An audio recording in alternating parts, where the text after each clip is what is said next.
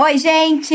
Tudo bem, galerinha? Como é que vocês estão? Como passou o final de semana, Gabi? Eu passei muito bem, e você, Nathalie? Cansada, cansada, estudando muito. Semana, final de semana do orgulho também, do orgulho LGBTQIA+, Uhum. né? Não o dia, mas o dia da nossa parada aqui em São Paulo. Foi um final de semana intenso pra muitos de nós. Uhum, Eu fiquei estudando, não fui comemorar meu orgulho, mas foi isso. É, eu não fiquei estudando, fiquei dormindo.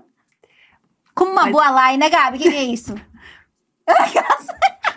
Começa Crise, assim. crise. Começa nesse nível, gente. Hoje a gente vai conversar com uma pessoa muito especial. Eu e a Gaba, a gente tava assim, ó, tremendo, porque ela é pedagoga. Ela é mestre em História da Arte, ela tem uma carreira política inspiradora, ela é criadora de um quilombo urbano. E ela é bonita, né? Cara, ela é muito gata. Meu Deus, Desculpa é ela. começar assim, mas é que ela é muito gata. Érica Malunguinho! Ai, gente! Obrigada, Laroyer. Tô aqui, tô nervosa, tô bem muito nervosa por esse momento. Mas vamos começar, né? Vamos começar, tô feliz. E com É. tantas coisas. É. Porque quando a gente olha teu currículo, quando a gente vê a tua história, são muitas criações, são muitas expressões. E a gente sabe que tem toda uma pessoa por trás, mas assim, hoje em dia, quando as pessoas falam Érica Malunguinho, quem é Érica Malunguinho? Como é que você se enxerga e se define? Olha, Nathalie, isso é tão difícil de é, achar. É, antes eu achava que eu era muito dispersa, que eu, que eu ia para muitas coisas, etc. Uma lógica de uma sociedade que visa a, a- a- a especialidade, né? Você se Uhum. especializa numa coisa. Eu falava, nossa, eu sou muito dispersa.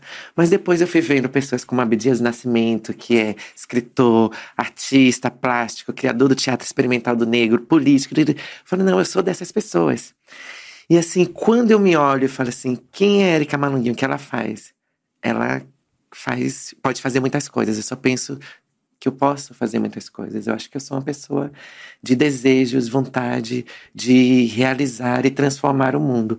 E por quais caminhos isso vai acontecer, eu não sei. Alguns já foram escritos, outros ainda serão. Que bonito isso, porque a gente vive falando aqui exatamente sobre isso, essa, essa pequena crise existencial que a gente tem de vez em quando, de que a gente tem muitos, Interesses. enfim, muitos interesses, muitas coisas que a gente quer fazer ao mesmo tempo, e aí dá essa sensação de que o que, que a gente tá fazendo, né? É, e tem uma coisa que você falou uma vez numa, numa entrevista que eu achei muito interessante, que é você é a pessoa que você é hoje por causa da sua cidade e do seu estado. Queria que você falasse um pouco sobre isso. Pernambuco, desculpa, gente, São Paulo está super seco o clima, Uhum. então nossas vozes estão assim. Estão indo embora já. Pernambuco é um lugar muito incrível e muito múltiplo. É onde você vê frevo na rua. Mas não um tipo de frevo só. Tem frevo das pessoas dançando frevo, tem frevo canção, tem frevo de bloco. Você tem maracatu, que é um cortejo lindo, poderoso, que remonta é, é, a coroação dos reis do Congo. Imagina isso, é, numa senzala acontecia. Você tem caboclinhos que, é, que são expressões indígenas dentro do contexto urbano. Você tem cavalo marinho, que é outra coisa. Enfim, a primeira vez que eu vi uma travesti na minha vida foi num cortejo de maracatu. Enfim, é, você tem os caboclos de lança, tem figuras míticas, assim, incríveis. E isso no cotidiano das pessoas. E é inevitável que esse estímulo é, me forjou, me constituiu.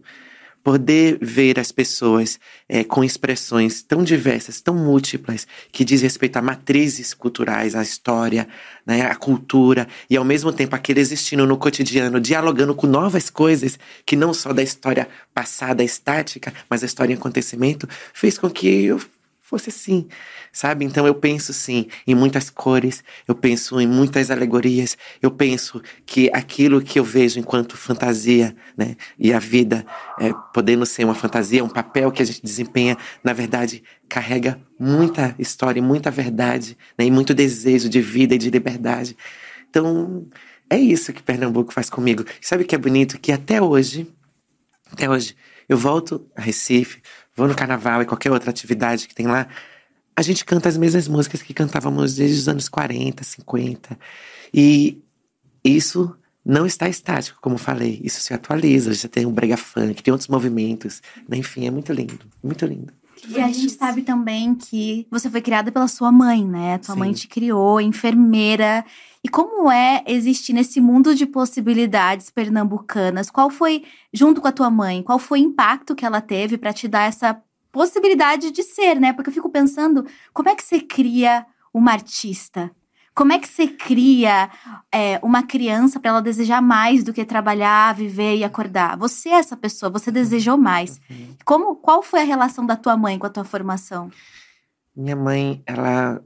Abigail, linda, ela Que ofereceu. lindo. É lindo, né? Eu também faço uma questão de falar isso. Ela ofereceu uma coisa muito importante, né? que eu acho que é o berço para absolutamente toda a possibilidade de existir, de liberdade, que é o amor, o afeto. E ela me amou incondicionalmente. Isso foi muito importante. Ela tem uma história muito bonita. Minha mãe, ela ela foi escolhida para estudar na família. Ela que né, tinha uma família muito pobre, de origem muito simples. E ela falaram assim: você vai ter que estudar, né? É sabida, tal, não sei o quê. Com 17 anos, ela estava dando aula. para que Pegou um monte de criança no bairro, isso no período do regime militar. Pegou as crianças do bairro e vou dar aula, ensinar a escrever. Numa quebradona, assim, em Recife, num lugar muito pobre, assim, que era o bairro, o bairro mais preto de Recife, que é Água Fria. E ela começou a dar aula para as crianças, etc e tal. Ela tinha sido batizada por um dos líderes das ligas campesinas, porque tem uma história do meu avô e da minha avó também, que era muito séria, assim, em relação à política institucional. Eles sempre estavam preocupados com, com os problemas ali do bairro e sabiam que, que a quem tinha que remeter as questões eram os políticos. a aos políticos. E minha mãe cresceu nesse lugar. Aí ela vai, estuda, etc. Aí depois que ela tá dando aula para essas crianças, ela começa a fazer um curso de enfermagem também. E a primeira vez que ela tem um emprego formal, ela tira os pais e a família dela da beira do córrego e vão morar numa outra rua no bairro. E ela mantinha todo mundo, absolutamente todo mundo. E isso perdurou por muitos anos. E eu achava muito é, incrível que ela trabalhava incessantemente. Ela tem uma história muito comum, infelizmente, no Brasil, que é do abandono parental, os homens que abandonam as mulheres, sobretudo mulheres negras. É, tinha eu, meu irmão, e ela tinha, além de nós, né, tinha uma família inteira para cuidar. Ela trabalhava muito, muitos plantões, plantões, plantões. Quando ela voltava dos plantões, ao invés de ela descansar, ela ia atender o bairro. Ela ia dar assistência é, médica para o bairro. E eu tava junto dela. Aí você perguntando, né? Como é que essa pessoa fo foge de uma pessoa como eu? E eu tava lá debaixo da saia dela, assim, grudada. Então eu era muito conhecida no bairro junto com ela. Porque ela ia aplicar injeção e etc e tal. E ela ia para as festas de carnaval, quando ela saía, lá. ela com uma cerveja na mão e eu com guaraná. Tchá, tchá, tchá, tchá.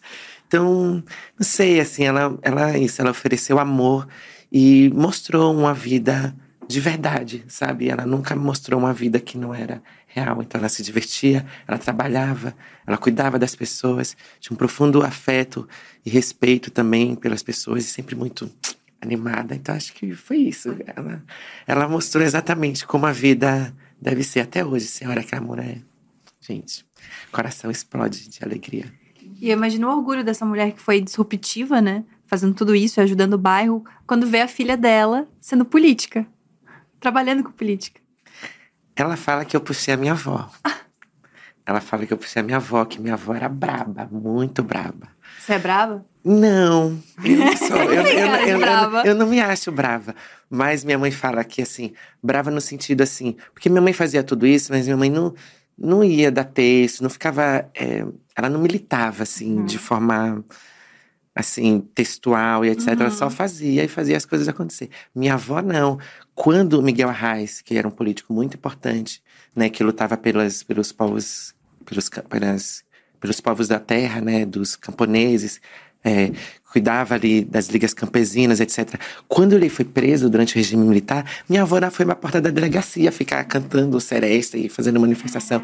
Então é diferente, sabe? A Entendi. toada da, da minha avó era mais assim, tipo, vou lá, vou dar o texto, tem que fazer acontecer, né, né, né, né, né, né. Então, eu puxei a minha avó nesse sentido. Mas e toda vez que ela fala dessa minha ida para a política institucional, ela não se assusta, porque ela fala que eu sempre fui assim. E aí tem uns episódios na infância muito interessantes, assim. Por exemplo, na escola. é, eu estudei em escola privada, de bairro, né? Uma escola muito simples no, na- no primeiro ciclo. E no segundo ciclo do fundamental foi para a escola pública. Uma escola pública boa, muito legal, que tinha professores negros. Tive professores negros, professoras negras e tal. Estudava desde o filho da- do comerciante local, do vereador, a, a os filhos das empregadas domésticas, assim. tinha uma, uma pluralidade ali na escola muito boa. Importante, inclusive. E eu lembro que quando eu entrei nessa escola na quinta série, eu vi que muita gente não tinha livro.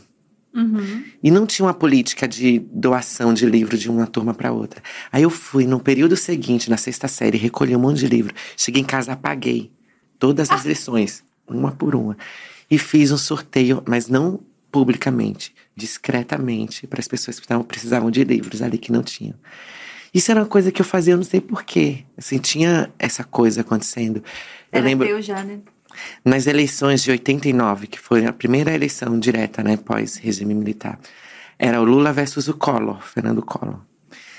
E aí, o que, que eu fiz? Olha a brincadeira dessa criança. Eu tinha oito anos, gente. Eu peguei uma caixa de sapato e fiz um monte de cédula e saía na porta das pessoas. Um menino, eu dizia que ele era Lula, o Zé Bol, e o outro dizia que era Collor, que era o Gleivson. E eles não sabiam fazer discurso, eu fazia o discurso para os dois. E, e fiz e fazia uma eleição, fiz uma eleição na rua. Enfim, então isso. Eu lembro que as pessoas me chamavam na sala para falar embaixo do pé de tamarindo. Tinha um pé de tamarindo na escola. Ah, vai ter tal coisa, é, tá atrasando o salário dos professores na escola e etc e tal. Não, eu falava, não, precisa falar com o prefeito, etc e tal, vamos na prefeitura. Isso eu falava assim, embaixo do pé de tamarindo. Eu tinha. No ensino fundamental. É, eu tinha essa astúcia, assim, não sei o que, que era, enfim. Caraca, isso, é- isso faz muito sentido, mas existe aí uma longa trajetória dessa criança engajada que brinca de ser política e da sua candidatura, né? E uma coisa assim muito pessoal é que quando você surge como uma possibilidade, é logo depois do assassinato da Marielle, né? Sim. E eu lembro que tava todo mundo extremamente vulnerabilizado, extremamente assustado, o sentimento era de desespero. E quando eu te vi, eu falei: caraca, ela é muito corajosa. Caraca, que medo. Você entrou no momento em que a gente tava, Marielle é semente, você foi. E você foi para um lugar de enfrentamento. E aí, eu vendo de fora, imagino que isso deve ter te afetado de uma certa forma. Mas existe aí uma construção também que vem muito antes. Então, qual foi o momento de virada em que você olhou e falou: é agora, é agora ou nunca? Bicha, eu fui eleita no mesmo ano de Bolsonaro. Uhum. Tipo, é muito sério. É muito sério. Olha, Nathalie, Gabi, é, cês- cê- essa história que eu tô contando dessa infância, né? Nessa trajetória política, né? Ali mexendo as coisas, etc e tal. Isso, é, no decorrer da minha vida, enquanto fui me tornando adulta, também permaneceu. Mas não só entendendo política no lugar dos políticos da instituição. Então eu tava ali, com, quando eu completei 17, 18 anos, eu tava nas ruas de Recife, eh, debatendo eh, gênero e sexualidade com moda. Sabe? Eu saía com uma gangue, com os amigos e tal, e a gente debatendo os padrões de gênero com 18 anos. Isso em 1998, nas ruas de Recife. E assim, a gente criava nossas roupas, assim, cada roupa babadeira, frente única, saias, e eu, né, explorando, inclusive, minha identidade de gênero. É, após isso, é, quando eu venho para São Paulo, eu me torno educadora. Vou trabalhar com educação e etc e tal. E esse lugar político, ele sempre habitou em mim. Porque há uma indignação destes corpos que foram colocados em dissidência. Porque eu sou uma preta, sou do Nordeste, é, sou uma mulher trans. E isso é, é, causa, inevitavelmente, relações de negociação. Então eu precisava sempre negociar meu pertencimento. E isso te faz um ser político, porque se você precisa negociar a sua existência, você. Então tem uma parte muito importante para chegar nesse lugar de ser eleita, de entender a política como é um, uma, a, dimensão da política é agir na coletividade. Não necessariamente é estar num parlamento. Essa parte é importante, também faz parte da política, mas fazer política, a gente está fazendo muitos movimentos, né? Agir na polis, na coletividade, é fazer política. Então isso já estava acontecendo. Então, é, como educadora, né, dando aulas, fazendo, dando formação, dava aula para professores da rede pública. Dei aula para crianças por muitos anos. E depois, rapidamente, eu fui fazer formação de professores. E Até chegar nesse. é, o quilombo, a Aparelho Luzia veio nesse momento, em algum momento aí. E em seguida, Pra eu me candidatar foi o seguinte, chegando agora no ponto, que é assim, sempre muita história. A gente adora história. Sempre Pode muita dar história. quantas voltas Quanto precisar. contexto Eu- precisar. Eu vou e volto. E aí, o que aconteceu? É, eu lembro que a Marielle, quando ela é assassinada, eu tô no Fórum Social Mundial, lá na Bahia, inclusive, foi terrível, né? Terrível, terrível receber essa notícia. A gente fez uma manifestação lá e etc. E logo em seguida veio as ele- vieram as eleições. E eu pensei assim, eu falei, gente, a gente precisa eleger alguém. Eleger, não é candidatura, a gente precisa eleger alguém para o Estado e alguém para a Câmara Federal. E eu pensei em duas pessoas, assim, que eu achei que eram interessantes. E que, assim, é, precisam ser pessoas que estão comprometidas de forma radical com o discurso de gênero e raça. Radical. Sem negociação. Tem que ser radical nesses discursos. E aí, o que aconteceu? Essas duas pessoas me- se- queriam se candidatar para o mesmo lugar. Eu falei, não, gente, vai uma para uma coisa. Não, não. Eu falei, tá bom. Aí foram. Eu falei, olhei para um lado, olhei para o outro. Falei, gente, vai ter que ser eu. Mas não era assim, um sonho, etc. Porque não é sobre o sonho. Eu nem sei quais são meus sonhos. Né? Eu cumpro papéis, responsabilidades e vou agindo de acordo com minhas habilidades e expertises. Né? Não, é, é mais sobre isso, cumprir um papel dentro desse espaço político, exatamente. Tanto que eu, eu, eu não quis mais ao final desse mandato. Foi por causa disso. Porque não é uma ambição estar ali, mas a ambição é cumprir uma responsabilidade, um papel. E Nossa. qual era a responsabilidade e o movimento neste, naquele momento? Era abrir caminhos, mostrar que era muito possível pessoas sem nenhum recurso é, e apoio institucional, porque eu não tinha uma trajetória política institucional, embora eu tivesse uma, uma trajetória política orgânica, é, nunca fui considerada como um perfil ou, ou um, um lugar que o partido investisse, porque eu não recebi investimento, né? Eu tive 5 mil reais, inclusive. Caraca. Caraca, você Não- fez tudo isso. Nunca, não era uma influenciadora de rede social, Uhum. porque eu nem tenho essa aptidão. Enfim.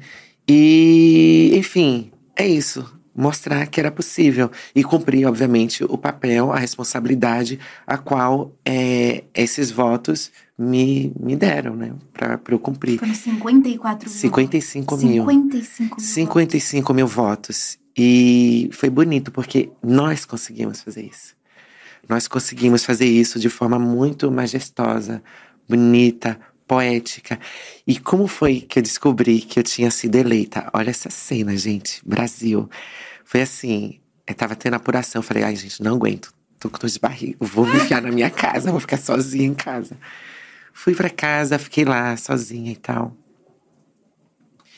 E aí, eu só desliguei tudo. Nossa. Aí, de repente, de repente, eu escuto assim, um monte de fogos. Um monte de fogos. O mito venceu. Vai ter tiro. Gente, que era o Bolsonaro vencendo no primeiro turno. Aí eu falei, gente, tenho certeza que eu também ganhei essa eleição. Porque parecia uma energia. Sabe, os polos equidistantes, assim, sabe, uma coisa que parecia. Não parecia, não. Acredito que era assim, um fluxo do, pró- é, né, do da energia, sabe, acontecendo. E era uma contraposição que estava em curso. E que talvez precisasse acontecer ele naquele momento e obviamente forças dissonantes em né, que representassem não só no discurso político, mas na imagem política, na imagem, isso que seria o contrário daquilo ali. Eu falei, tenho certeza que rolou. E de ter feito, aí foi isso. Nossa, foi um lugar de muita coragem, né? Porque foi um lugar que foi horrível, 2018 foi péssimo. E um lugar de medo, eu imagino teu medo também em algum lugar de, de, de ser eleita nesse, nesse ambiente inóspito que não era não era para mulheres, não eram para pessoas pretas, não era, sabe? Tipo assim, Ainda eles deixaram um é, né? recado muito claro, sabe? Então, imagina a coragem de, de ter vivido isso, assim. Sim. E tira a palavra medo, vamos substituir por, por vontade. Aham. sobre responsabilidade. Porque medo. Eu nasci morta para esse sistema. Já, já era previsto apagamento, morte simbólica, física. E não que eu sou de aço, entendeu? Não que eu não me cuide, eu me cuido constantemente. mas a vontade de fazer a coisa acontecer, de ter um senso de coletividade construído, porque é isso. O princípio do Umbuto, eu sou porque nós somos. E isso é muito forte, sabe? Então, tinha que ser, tinha que acontecer, tinha que ser aquele momento, etc e tal. E eu fico feliz com tudo isso que aconteceu, sabe? Fico uhum. muito feliz. E saber que isso é, tem se ampli, ampliado. As pessoas LGBTs, pessoas pretas, mulheres, têm tido cada vez mais vontade disso acontecer, encontrando meios e caminhos. A gente é, tensionou os, as instituições partidárias e outras instituições para que reconhecessem o nosso papel político como um papel legítimo dentro das pautas, é, das grandes pautas da política, porque eles, é, o que acontece de deslegitimar as nossas concepções políticas é porque eles olham para a gente como com, por um lugar muito reduzido, achando que nós somos identitárias. Uhum. Como se identidade não dissesse respeito à sociedade e absolutamente tudo que, é, que forja e organiza a biopolítica e a sociedade. Quando estava reivindicando as questões das pessoas negras, das pessoas trans, é, das LGBTs como um todo, e das mulheres, etc., indígenas, a gente está reivindicando é, rompimento das desigualdades, das violências. E não dá para pensar economia e rompimento e redistribuição econômica se a gente não olhar quem são essas pessoas que são atingidas de forma muito objetiva por um sistema que precariza vidas. Né? Então, para que serve o censo, o IBGE? Uhum. Para que a gente precisa de dados demográficos para entender região, território e é, a cara né, das pessoas? Exato. Então, não é sobre identitarismo, é sobre é, a gente conseguir decodificar onde foi que o sistema, onde, quais são os lugares que o sistema operam de forma é, nevrálgica em organizar sua violência e destituição de humanidade. Então nós sabemos, inclusive nós não só sabemos como fazemos, como fazemos parte disso. E aí gera uma outra discussão, né? Porque nós precisamos interceder por nós mesmas. Não que um cara branco que seja progressista não possa fazer isso. Tem responsabilidade de fazer isso. Mas é importante que essa história também seja escrita em primeira pessoa. Porque, afinal de contas, quem anda de ônibus precisa saber, precisa ter o direito de projetar e dar ideias sobre como é o funcionamento do transporte público. Nós podemos e devemos é, escrever políticas públicas porque Afinal de contas, nós vimos absolutamente tudo, temos um campo de visão muito amplo né, do que é e complexo do que é a sociedade. A gente não olha só de longe, ah, eles precisam, nós precisamos. Faz sabe? Enfim, então acho que é isso. E só mais uma parte é, Importante dizer que essa história não começa em 2018, né? Essas pastas vêm de longe. São muitas mulheres negras, muitas mulheres, muitas indígenas, é, tra pessoas trans, LGBTs, que foram consolidando esse território de diversas formas, fazendo política em muitos ambientes para que isso se tornasse possível. Né? Então, é isso. Cara, esse corte, assim, ó, eu quero para minha vida para usar para sempre, porque é exatamente isso, sabe? Não é sobre identitarismo, é sobre direcionar as políticas públicas para reduzir as violências no lugar em que essas violências acontecem.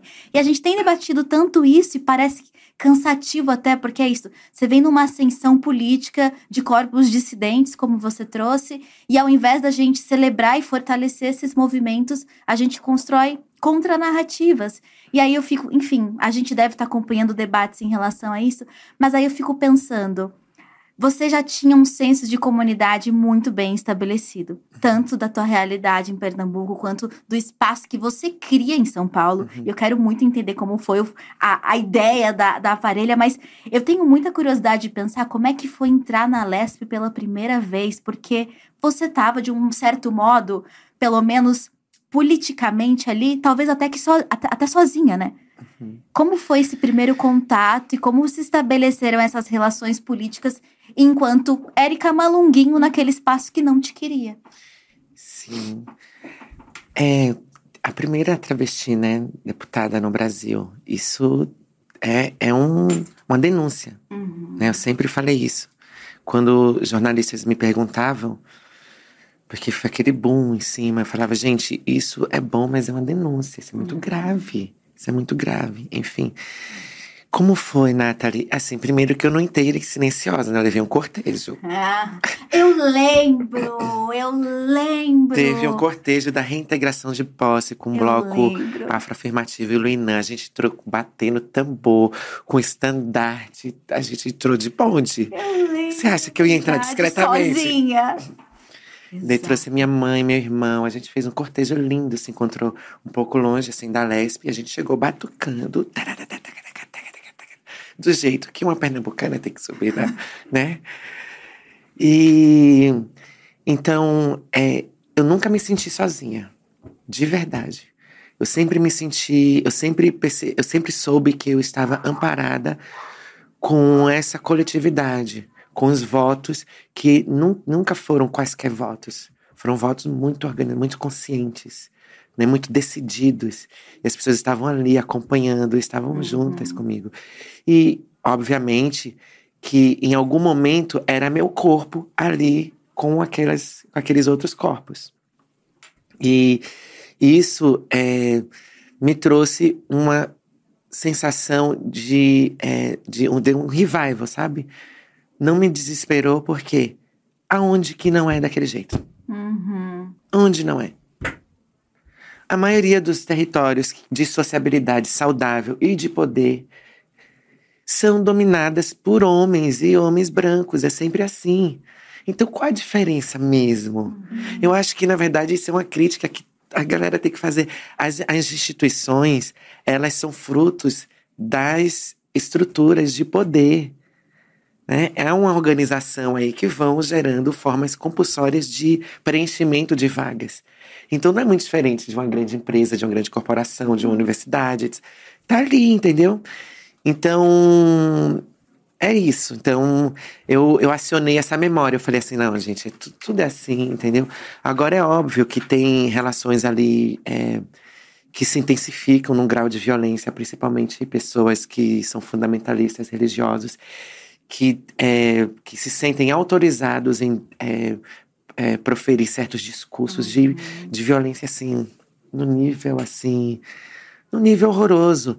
É, assim, logo no início, quando assim que eu entro, tem um deputado que fala assim, no púlpito, assim, imagina, na maior Assembleia Legislativa do país, ele fala assim, que se uma mulher trans estiver no banheiro e a irmã dele ou a mãe dele estiver, ele tira a tapa e chama a polícia. Ele falou isso no microfone, sabe? Ele, ele falou isso.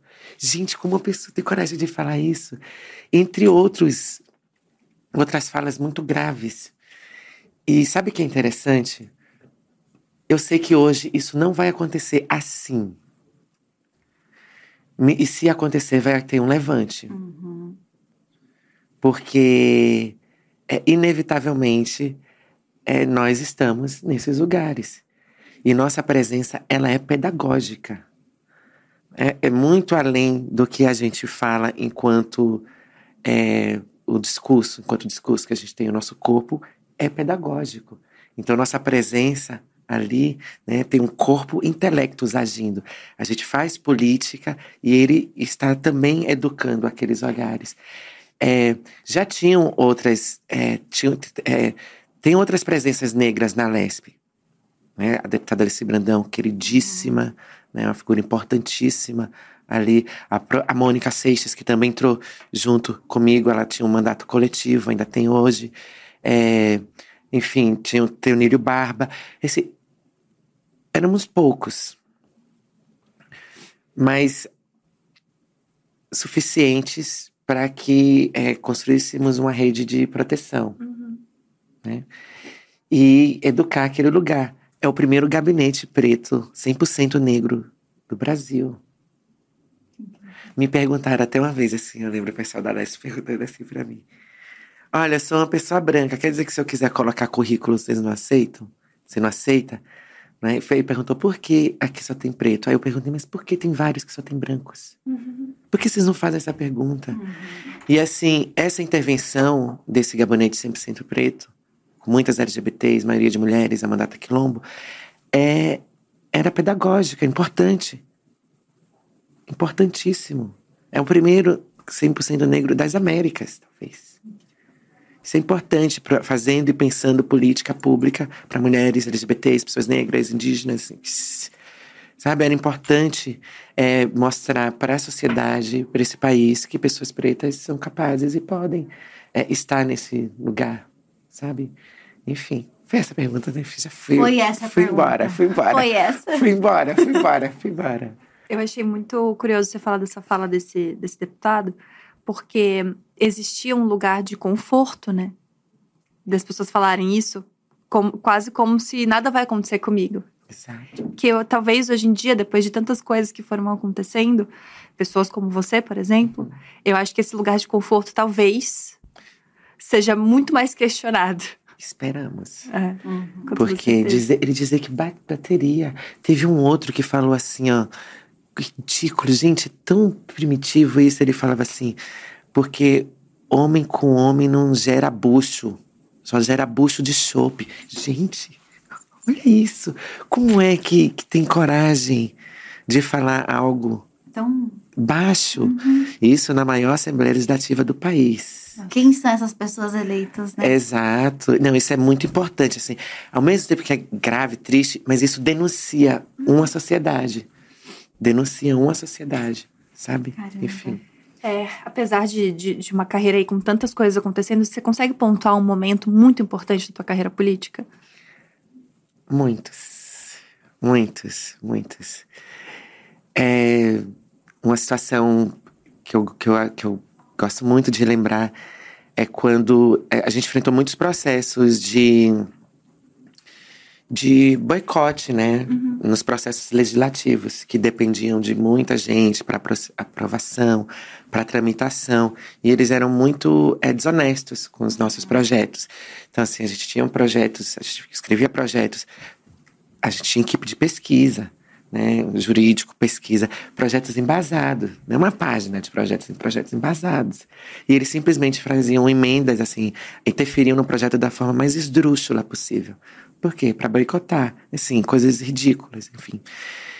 Mas, embora houvesse esse boicote, é, a gente conseguiu, por meio da própria, do próprio Poder Executivo, realizar coisas.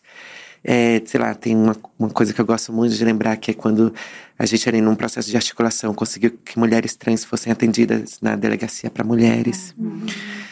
É, quando a gente conseguiu também que é, na pandemia o Bom Prato, que é um programa de, de, de alimentação né, a baixíssimo custo, fosse gratuito durante a pandemia, porque mesmo a baixo custo, quando não se tem nada, não se tem nada. E ele foi gratuito durante a pandemia, o Bom Prato. Isso, assim, eu, fico muito feliz de lembrar disso. Nós conseguimos destinar, é, em número de emendas parlamentares, é, verbas recordes para o povo, os povos de matrizes africanas, povos e comunidades tradicionais, LGBTs.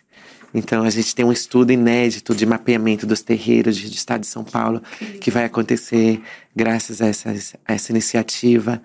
Enfim, tem muitas coisas. A gente conseguiu derrubar o PL 504, a gente conseguiu. Eu tenho falado muito nisso essa semana por conta da, da Semana Pride, né? Do mês do orgulho.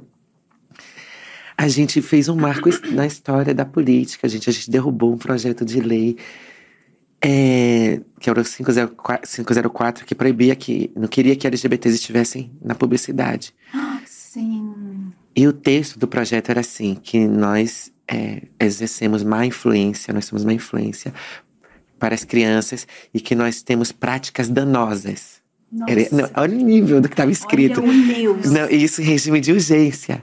Nossa. A gente fez um movimento tão bonito, tão forte, que parecia que tinha uma parada do orgulho fora de época. Várias empresas, assim, as marcas vieram em peso, movimentos sociais, e a gente conseguiu derrubar esse projeto de lei. A gente conseguiu derrubar. A Lesp, é, a audiência da TV Alesp estourou sabe?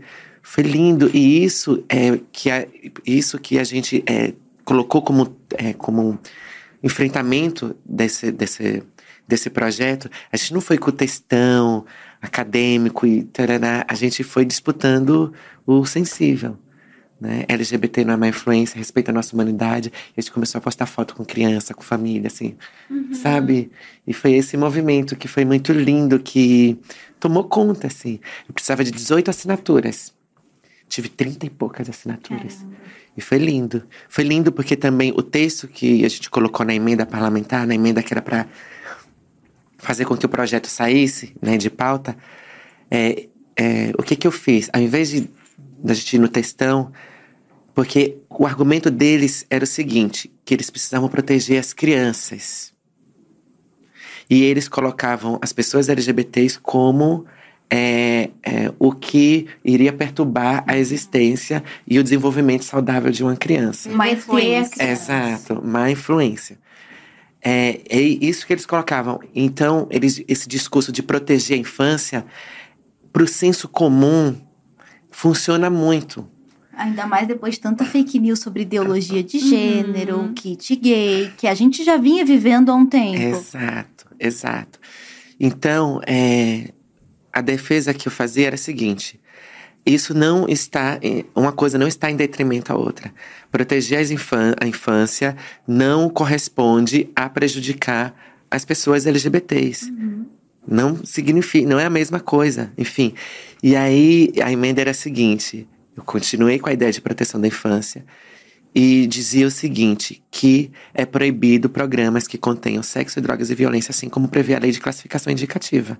Não somos nós LGBTs. Uhum. Porque, eles, porque eles queriam associar nós, pessoas LGBTs, à perversão que eles criam sobre a gente. Uhum. Então, assim, não.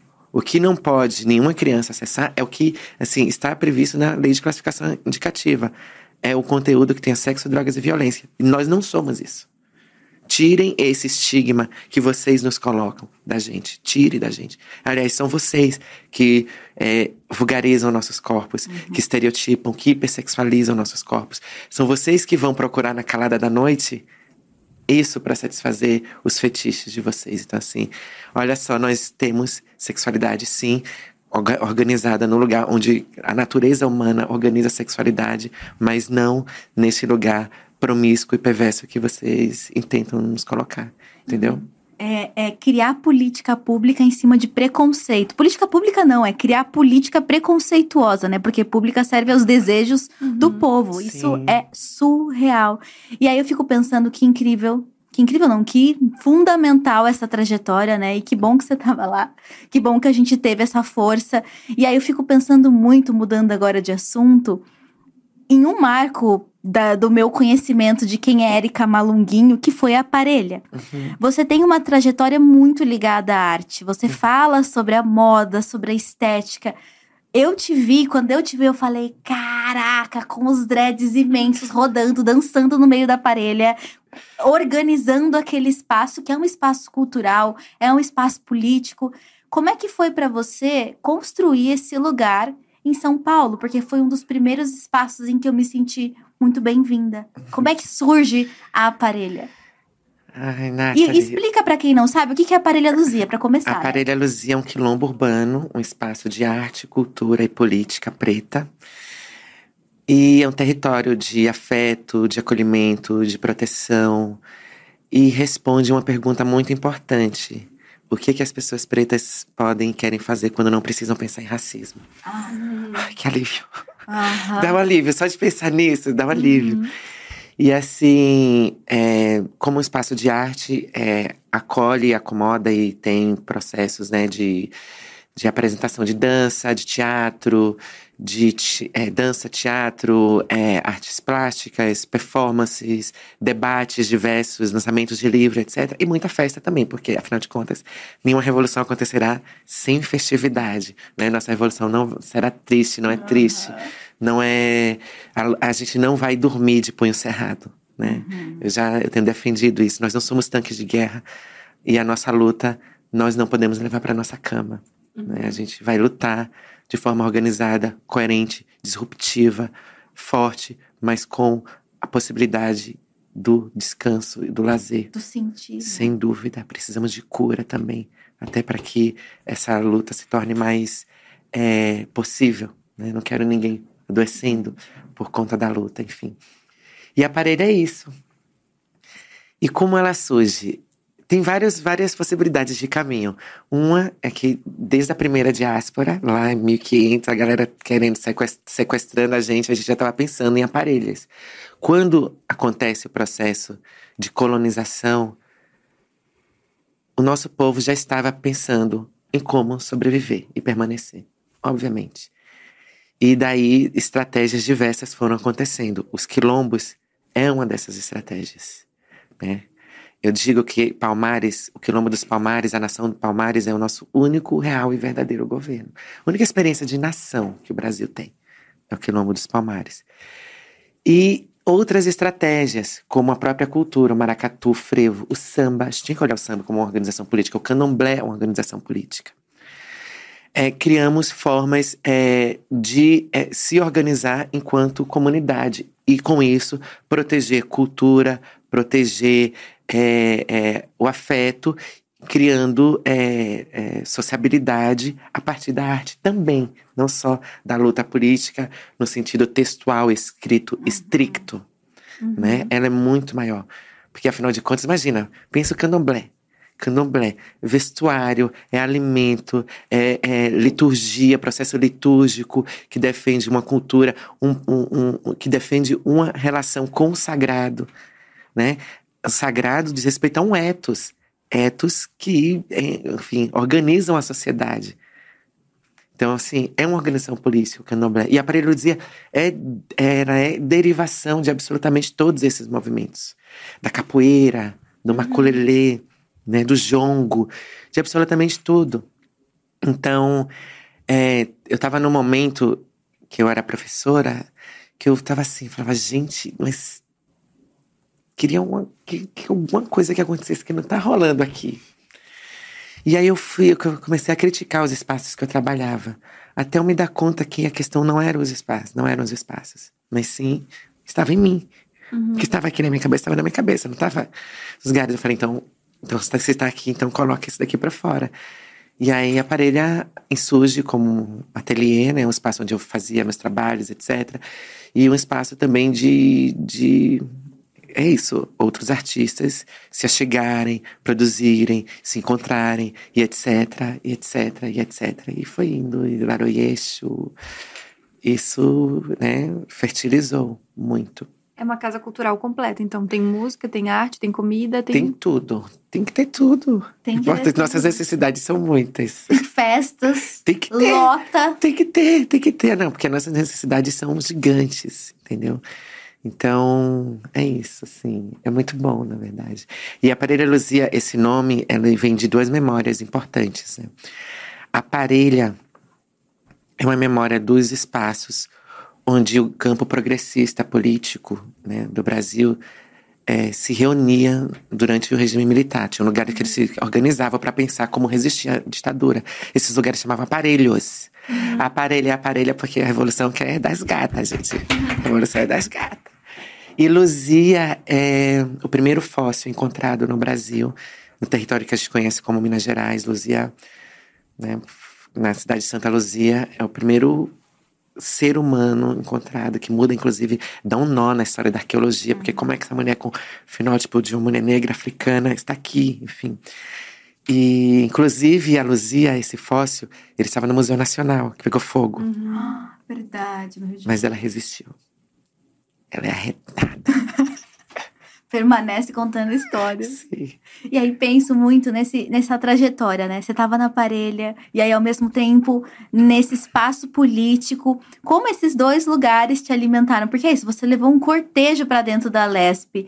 Como é que foi, como é que é a relação e, e o processo de afirmação, né? De diversão, de encontro dentro desse lugar? E como é que e mudou ao longo dos anos, uhum. mudou porque é isso, você não era de São Paulo, e as pessoas aqui em São Paulo geralmente têm essa tendência a ficarem cada vez mais blasés, a ficarem cada vez mais distantes, e você nadou contra essa corrente que muitas pessoas passam, inclusive pessoas pretas que acabam ficando solitárias em uhum. suas casas com as suas dores, né?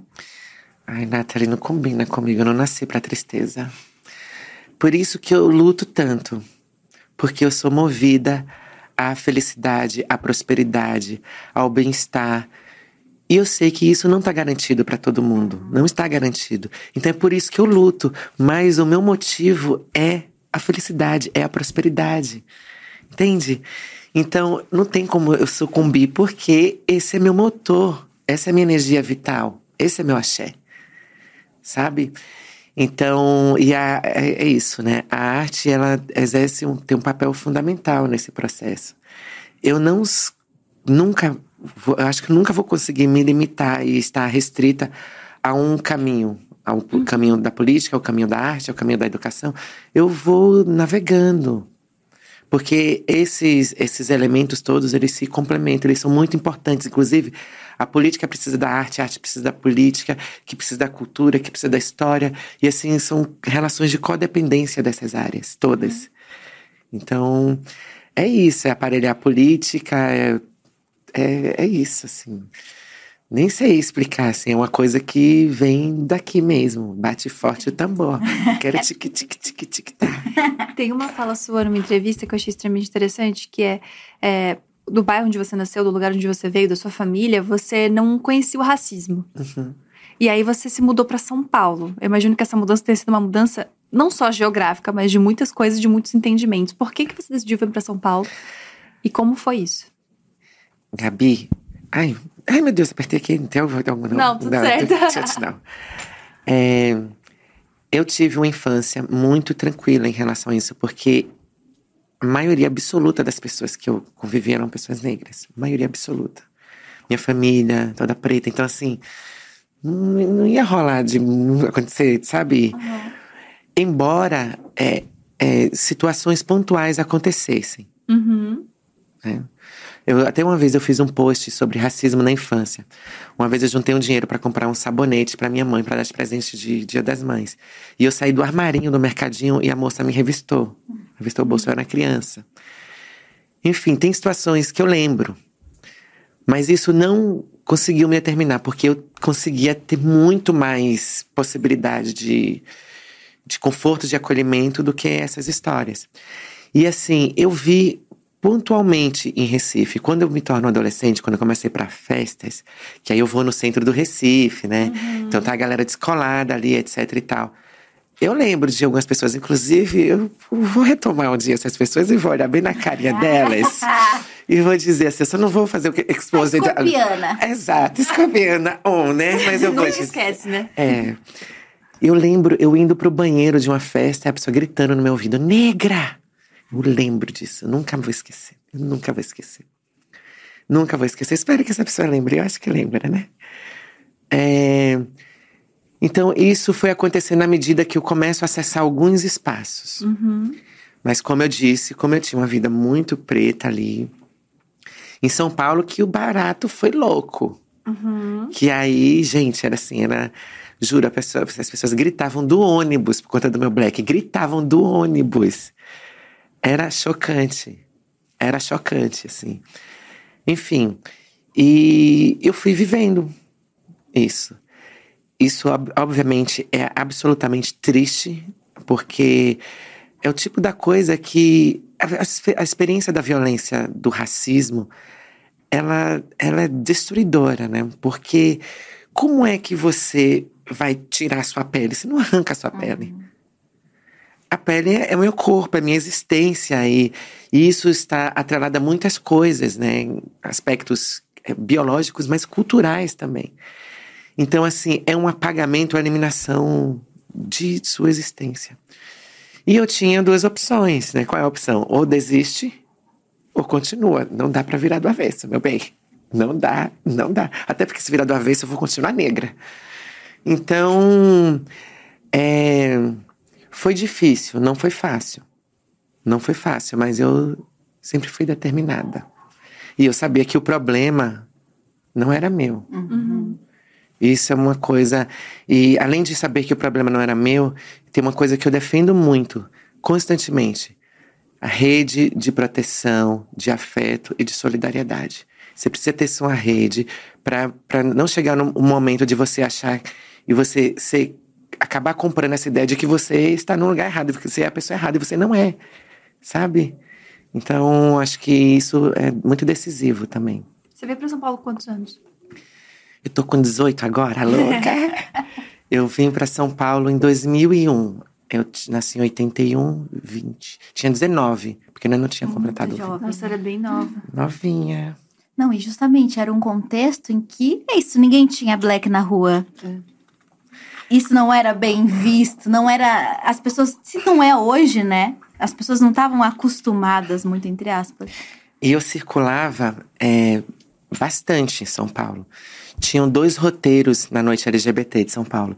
Tinham dois roteiros naquela época muito definidos, que eram era o eixo centro e o eixo jardins. Eram dois polos. Nos jardins iam as brancas, ricas e gays cis. Então tinha lá o Loud, Directors, Gourmet, que era um, um, um barzinho, Ultra Loud, que era uma balada Sogô. Tinha, enfim, uns lugares ali que iam a galerinha. E a galerinha tal, não sei o quê. Eu ia lá. E eu sabia exatamente como era a minha recepção lá. Mas com a mesma finesse que eu estava lá, eu ia pro centro. Ia pra Estúdio 720, que era R$1,99 a entrada, e ainda ganhava uma caipirinha. Eu ia. Pelo carisma. Com a, me- não, com a mesma finesse que eu estava nos jardins, eu estava no centro. E aí tinha o tra- é, é, Sud 720, Salvation. Enfim, tinha o Café Vermont, Caneca de Prata. Inclusive, alguns bares que estão lá até hoje. E lá no centro eu via as pretas, as trans e as lésbicas também. Frequentavam lá no centro. Frequentavam o centro. Enfim, então eu, eu, eu, eu sempre tive essa, essa, essa expertise de, de ir nos lugares onde. é, enfim, ir para todos os lugares. E principalmente é, me proteger numa rede de afeto, de solidariedade e de identifi- autoidentificação, né? Isso era muito importante. Então, eu ia para esses dois lugares. É, e aí eu fui aprendendo essa São Paulo cruel,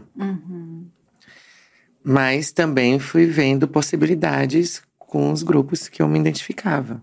E com 17 anos lá em Recife, você começou esse grupo de artes performáticas e que falava de moda, e que falava de tudo. E quando você veio para São Paulo, você continuou com, essa, com essas pesquisas. Gente, eu fico imaginando se tivesse internet naquela época, assim, gente.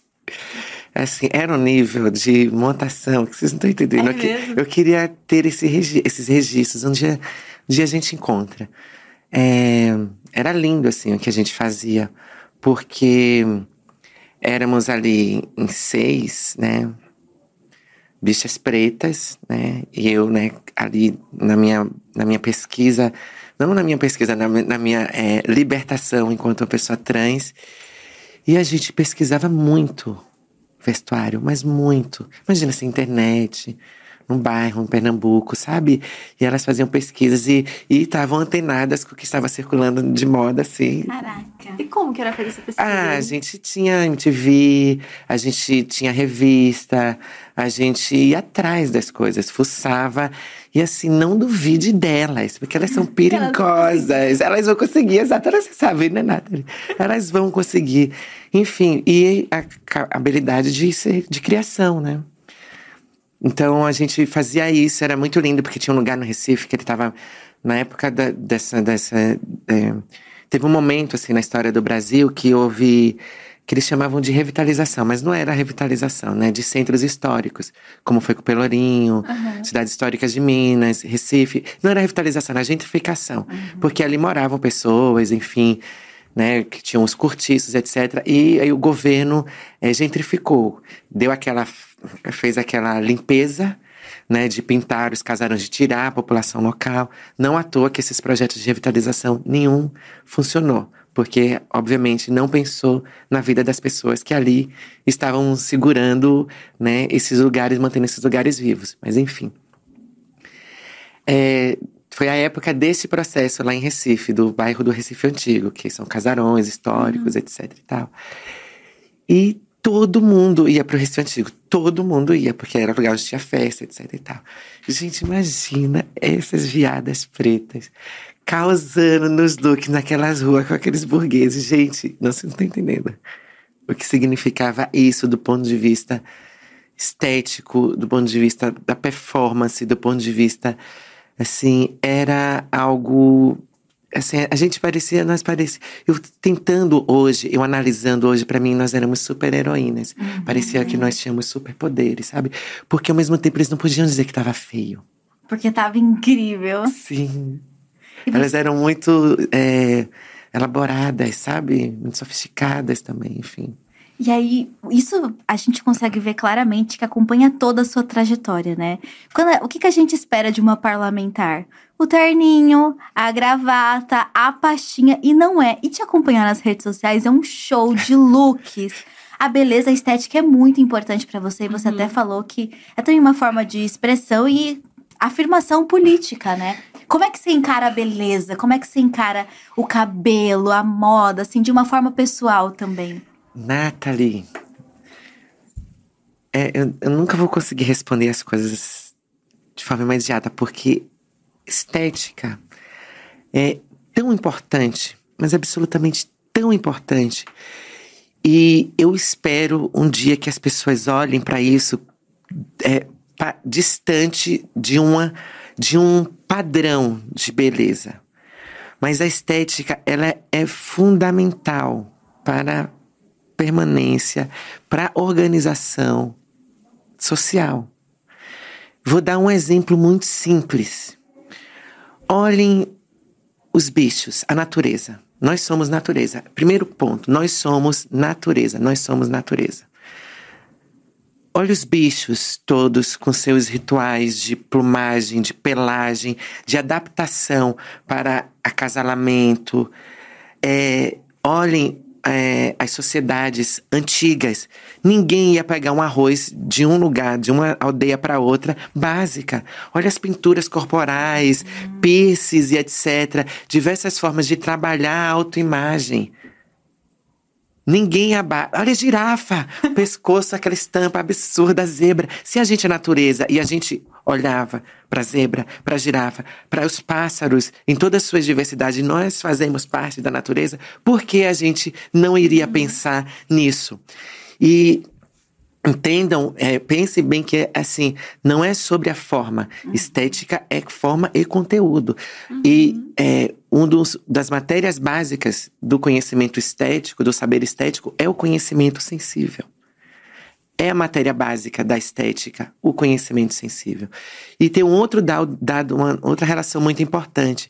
Esse nome estética está próxima, tão próxima da palavra ética, não é à toa. E a ética que organiza né, as leis, a moral e toda uma relação de sociabilidade. Vejam bem como isso é importante e não pode ser reduzido ao lugar de um preparo é, da sua autoimagem, mas sim de um conjunto de elementos na qual a sua imagem e o seu corpo está presente também enquanto ponto de negociação. Afinal de contas, o que é o racismo se não uma forma de observação e análise estética e de discriminação? Uhum. Sobre o Entendam? cabelo, sobre a pele, sobre os traços. Então ele é muito profundo. E é óbvio que eu penso nisso, eu pesquiso isso, eu penso e eu faço uso disso.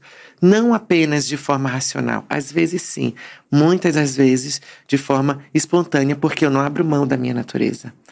Eu não abro mão de é, me entender, de, é, de é, ter prazer com minha autoimagem. E tem inúmeros códigos que são pensados para que essa autoimagem este- esteja exposta. Então, isso não, não, não é programação, tá? Isso é que está absolutamente corpo- incorporado. Eu vi a minha mãe, Dona Abigail, muito linda. Para ir, ela saía de casa quatro horas da manhã, pegava um busão, trocentas horas de viagem de transporte público. Ela linda, linda, linda, gata, cheirosa, sabe? Então, isso é muito importante, é muito importante. A beleza, ela é muito importante. Né? Não como um fator de destituição de lugares, mas como lugar de é, empoderamento, de poder, de criar, né, de, de criar fortalecimento da sua imagem para que esse corpo, essa imagem consiga navegar e transitar e negociar o que Gera for. nessa- alegria, felicidade. Sim, isso também, que gera alegria, não gera? Gera alegria. Se sentir bem, se olhar e se gostar, né? Muda a relação que a gente tem com o mundo, com outras pessoas. E colocam isso no lugar de, de futilidade, né? Não, Quando na verdade é autoestima. Exato, fizeram isso se, se, se tornar fútil. A gente precisa reintegrar a posse desse termo, o que significa beleza. E colocar isso não como uma, um parâmetro de futilidade, mas um parâmetro de é, autocuidado. Você tá falando isso de um lugar de muito conhecimento, porque você é mestra em estética e história da arte. Meu Ui. Deus, gente. O que, que estuda em, em de estética e história da arte? Estuda- Basicamente que animais também são belos. Eu, eu tô, Eu assim, tô fascinada com isso. Eu sou um pavão, eu sou uma Exato. zebra. Eu anotei aqui porque eu quero esse corte. Nós Eu somos natureza, né? Nós somos natureza, exato. Que lindo isso. Então, o que estuda é, é tudo isso que eu tô falando. Só que, obviamente, como a gente tem uma universidade que ainda é muito ocidentalizada e eurocêntrica, e eu fui fazendo, construindo outras formas de observação e de análise dessa, dessa, dessa área, né? Dessa, dessa ideia de estética, história da arte. E no meu mestrado eu estudei é, o trajeto das máscaras africanas de algumas máscaras. Eu peguei, eu peguei a máscara como um símbolo é, da presença dos corpos negros na diáspora. Ou seja, nós é, sempre fomos, estivemos e continuaremos negras, mas eu trouxe isso não a partir de um corpo, a partir daquele objeto que é a máscara. E como, a partir da máscara, várias situações e momentos da história atravessaram esse objeto e o fizeram reacontecer a cada momento. Tanto que as máscaras continuam hoje como um objeto muito importante de representação da produção material do continente africano, mas ela tem outras dimensões, inclusive de apresentação plástica, né, e de visualidade. É super interessante isso, assim, porque ela permanece, ela continua, mas ela já é outra coisa, como a gente. E você escolheu esse mestrado de a partir do quê? Da tua experiência já com a arte na vida? Ou tinha um objetivo prático? Porque quando você busca uma formação acadêmica, bem ou mal, existe ali, às vezes, não só o desejo de embasamento teórico, mas às vezes um direcionamento. Eu tô fazendo uma pós-graduação e eu sinto que é isso, tipo, gosto, mas vai me ajudar no meu trabalho também. Existe. E você falou também que não existiam ambições e grandes sonhos, que você usa as habilidades. Então, veio desse lugar ou tinha um planejamento? Nathalie, eu defendo, enquanto educadora, é, esses dias eu estava vendo uma postagem de um menino, assim, ele, ele era um, é um meme, assim, ele falando, ele aprendendo matemática. E aí ele dando um monte, dando, ai, pra quê? Eu tava aprendendo tudo direitinho, tá, não sei o que, os números. Aí quem inventou de colocar número na matemática? e a galera, é verdade, tal, não sei o quê. E é o tipo de coisa que você nem vai usar e etc e tal. A mente humana e os nossos processos de apreensão, né, e de, de organização do conhecimento, eles não são objetivos. Não é uma coisa que resulta a outra necessariamente. E assim, para que o número da matemática? Assim, acho que os matemáticos podem dizer mais do que eu, mas eu justifico o número da matemática. É, não é necessariamente sobre você que você vai precisar usar uma equação, embora precisamos muitas vezes. Mas eu penso no exercício do pensamento. Eu acho que desafios são importantes para o exercício do pensamento. E não é porque eu não vou usar aquela matemática é, como número que eu não precise dessa forma de racionalizar as ideias ou de organizar as ideias, porque afinal o pensamento é lógico e matemático. A matemática é só o raciocínio lógico e matemático. Isso diz respeito a resolver coisas muito subjetivas da vida. Sabe, eu vou sair de casa, tá chovendo, você faz o quê? Eu vou de guarda-chuva, não vou. Tá frio, eu vou. Tá roupa. Tá... Sabe esses cálculos que você faz espontaneamente Quais na são vida? as chances de tomar um banho de chuva ou não? Exato. Isso é raciocínio. E você precisa raciocinar, você vai por aqui. Sabe, isso, isso não diz respeito à matemática necessariamente. Então, quando você está perguntando sobre o mestrado, é, eu já, já tinha isso. é, não necessariamente é sobre um trabalho. Mas, com certeza, eu vou poder usar isso em algo que eu for fazer. Tinha uma professora na faculdade que falava exatamente isso. Ela falava conhecimento é libertação. Então, conhecimento nunca vai ser demais. Qualquer coisa que você aprenda na sua vida, você em algum momento você vai utilizar da maneira mais é surpreendente possível, assim, não necessariamente como aquilo foi foi colocado pra você, assim, mas de alguma de algum jeito aquilo vai pra algum lugar. E eu achei uma fala sua extremamente interessante, que é a fala do não, não, não tive grandes sonhos, não tenho grandes sonhos.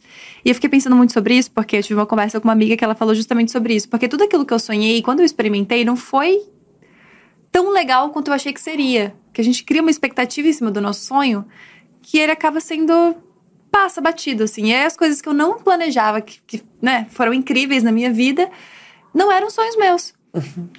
Exato. É nesse lugar que você fala que você não. Que por isso que você não tem sonhos? Olha, olha só, muito boa essa pergunta, Gabi. Muito boa. É, tem uma parte primeira, a primeira parte, assim, nós, pessoas pretas, eu não sei quantas de nós é, foi, conseguiu é, é, crescer e se constituir baseada numa ideia de que pode sonhar. Porque, no final de contas, assim, a luta pela sobrevivência, pela permanência, é tão é, básica e primeira que não tem essa sonho em fazer tal coisa. Não, não, dá, assim, necessariamente isso. Então, assim, tem uma parte que, que você já vai abdicando dessa possibilidade de sonhar. E junto a isso, eu percebo que todos os meus sonhos estão relacionados a uma ideia de coletividade. Então, eu sou, tenho um sonho, a paz mundial, a louca. Né? não, não é louca, né? eu tenho, não, eu tenho um sonho dessas coisas, sabe? Uhum. Eu, tenho, eu tenho um sonho de uma sociedade justa, assim. Esses são meus sonhos. Uhum. Agora, se pergunta sonhos pessoais, é, eu não sei. Talvez eu, eu, eu, eu devesse. Eu acho que talvez eu devesse pesquisar mais sobre isso, sabe? E me olhar. Mas eu não consigo, sabe? Eu não, eu não tenho ainda uma perspectiva de sonho. Não sei, porque tudo que eu penso, assim, ah, eu tenho alguns desejos, obviamente. Uhum. Mas eu não coloco no lugar do sonho, porque sonho parece uma coisa tão. Idealista. Uhum. É, acho que eu não sei. Deixa eu pensar, não sei. Não sei. Eu, meus sonhos, eles são coletivos. Mas eu vou aceitar o seu desafio, aceitei o seu desafio, e numa próxima eu vou dizer qual seria meu sonho individual. Por favor. Tá? Não, eu, eu me, me, vejo muito te escutando, porque eu tô constantemente me fazendo a mesma pergunta: com o que eu sonho? Uhum. Com o que eu sonho para além das coisas que eu conquisto, porque eu estou desenvolvendo habilidades, porque eu tô me colocando em um lugar em que eu acredito que é ideal. Porque é isso, existe uma impossibilidade de vislumbrar esse futuro e aí eu tô me fazendo essa pergunta há muito tempo. Eu preciso sonhar, porque quando eu sonho eu tenho um objetivo colocado e eu traço um caminho para alcançar. Uhum. Porque eu sinto muitas vezes que eu tô flutuando na vida. Então te ouvir falar me dá uma paz no coração, porque a gente pode flutuar, né? E, inclusive, talvez o não estabelecimento de um lugar ideal te dê a possibilidade de ser tantas coisas e de se e de abrir para né? todas elas. Porque você não tá buscando um lugar é. estático. É. Porque muitas vezes o sonho cega. É isso, uhum. porque é, você fica num caminho, né? Tipo, assim, o meu sonho é, sei lá, é ser cantora famosa. Então você vai ficar naquele caminho de só estudar isso, e aí você pode perder possibilidades de talvez entrar num filme, não sei, fazer outras coisas que talvez tenham um interesse também, que você se descubra apaixonada por outras coisas. Exato. E às vezes não vai rolar, entendeu? É. Imagina, eu sonho. Adorei esse teu exemplo.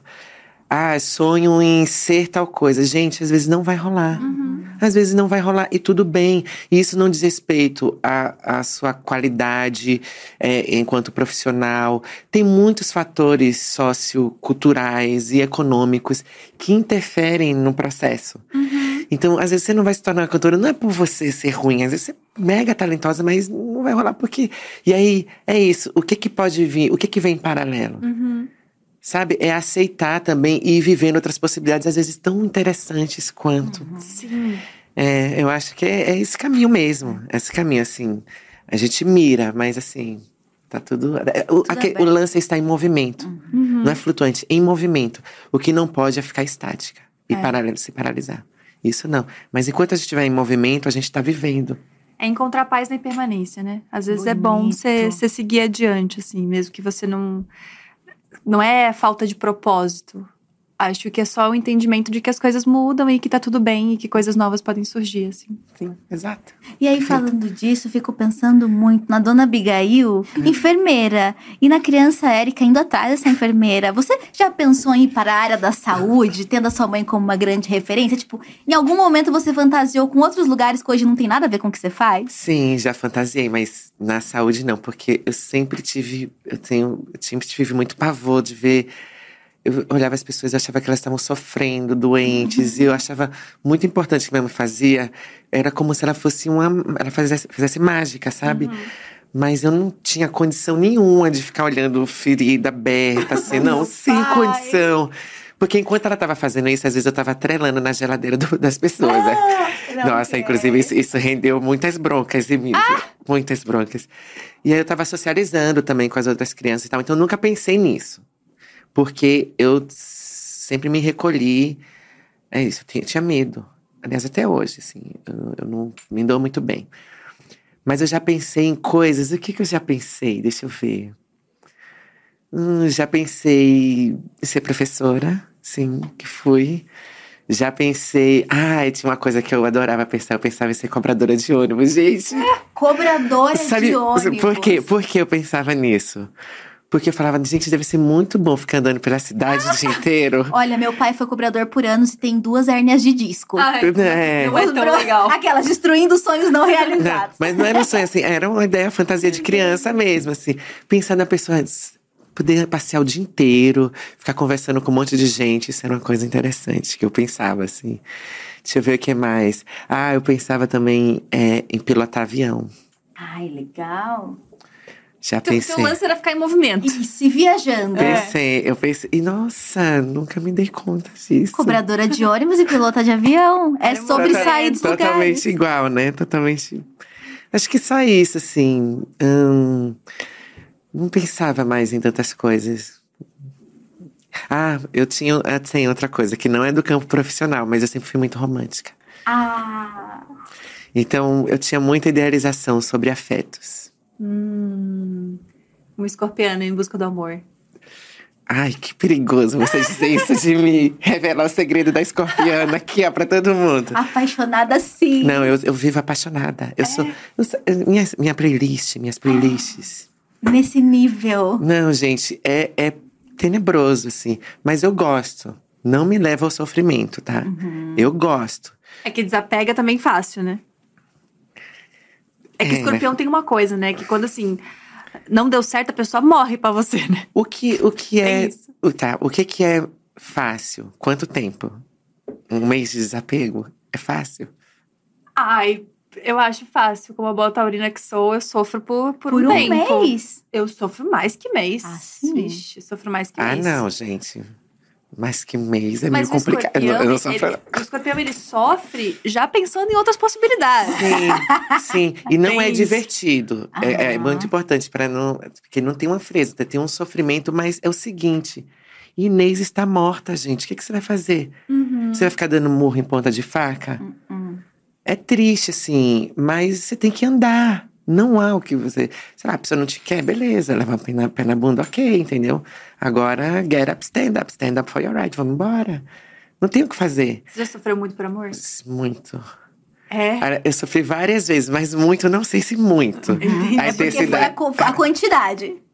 Eu não sei Não se. foi a Eu... qualidade do sofrimento. Porque. Sabe por que eu não sofro? Porque eu já prevejo isso. Ai, sou péssima, gente. Você Ah, prevê já o fim. fica esperando. Não, eu não fico esperando o fim, o fim. Mas eu não romantizo as relações e as pessoas. Então eu acho que Ué. sempre pode ter margem, margem para a.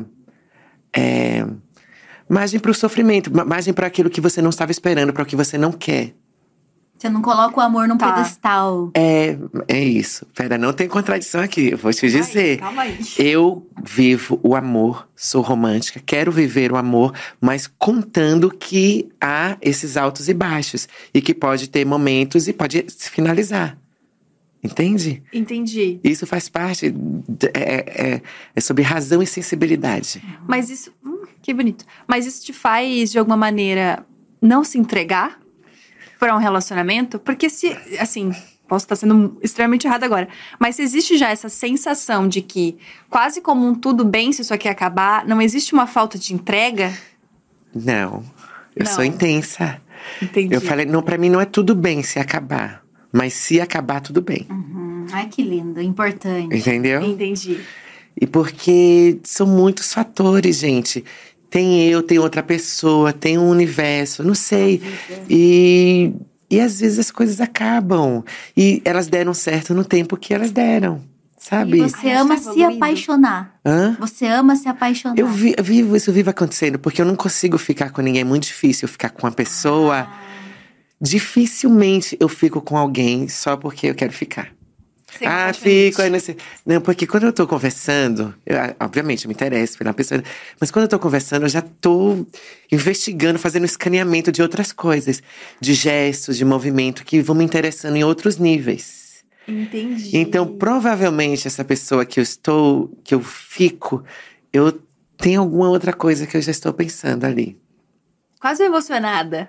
Não, não é emocionada. É porque eu não me interesso em ficar só com uma pessoa por. Tá. Ninguém é tão interessante superficialmente o suficiente para merecer este corpinho. Entendi. É Olha isso. só. Gostei. Tem Tá que envolver em agora? outros níveis. Hã? É. Você tá apaixonada agora? Eu estou desapegando de um apaixonado, de um apaixonamento. Desapegando. Desapegando. Como, como que desapega? Tem como. é, a pessoa não tá distante. É, você já tem um não, você vai atrás da humilhação? Não. menos, né, amiga? Menos, não, menos. Desapega vivendo, você vai tocar sua vida. Tem que tocar sua vida. Vai viver aquela tristeza. Ai, queria tanto, que legal. Eu tenho um videoclipe feito com ele, assim, ó. Tá aqui o videoclipe, eu e ele. Tá aqui. Mas. E eu fico vendo várias vezes esse clipe. eu fico ele. eu acredito. Você vive. é, e de boa. De boa. Inclusive, a gente se viu um dia desses aí. E foi tranquilo.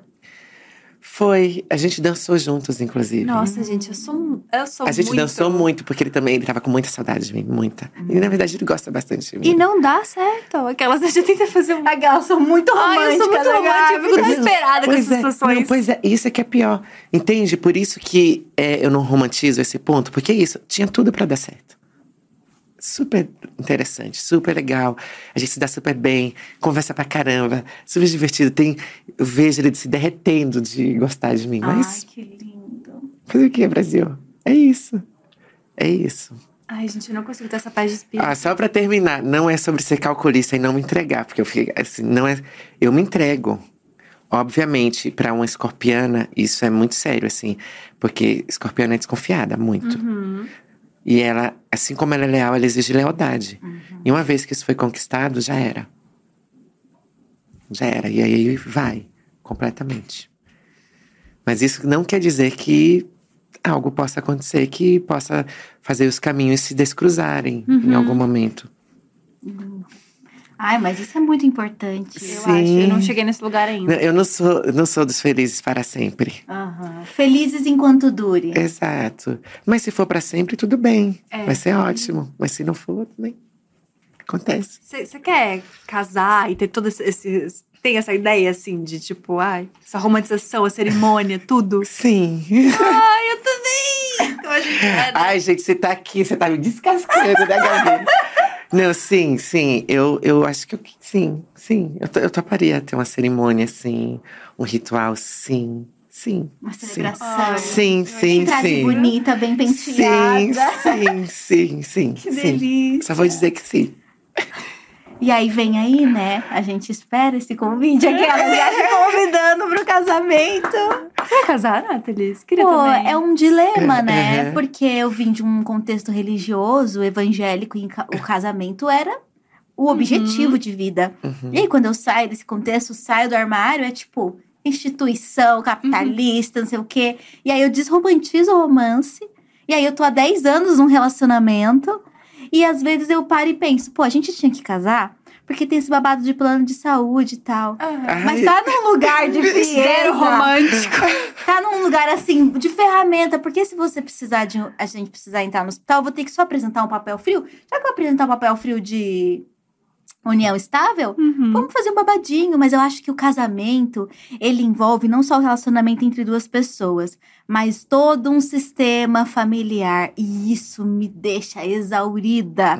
Porque você casa com a pessoa, mas existe todas, toda essa raiz que às vezes chama junto, entendeu? Aí eu fico assim, Sim. será que eu quero reunir essas pessoas numa mesma sala? Nossa, sim. Essa é a pergunta. Mas, amiga, é, o casamento é seu.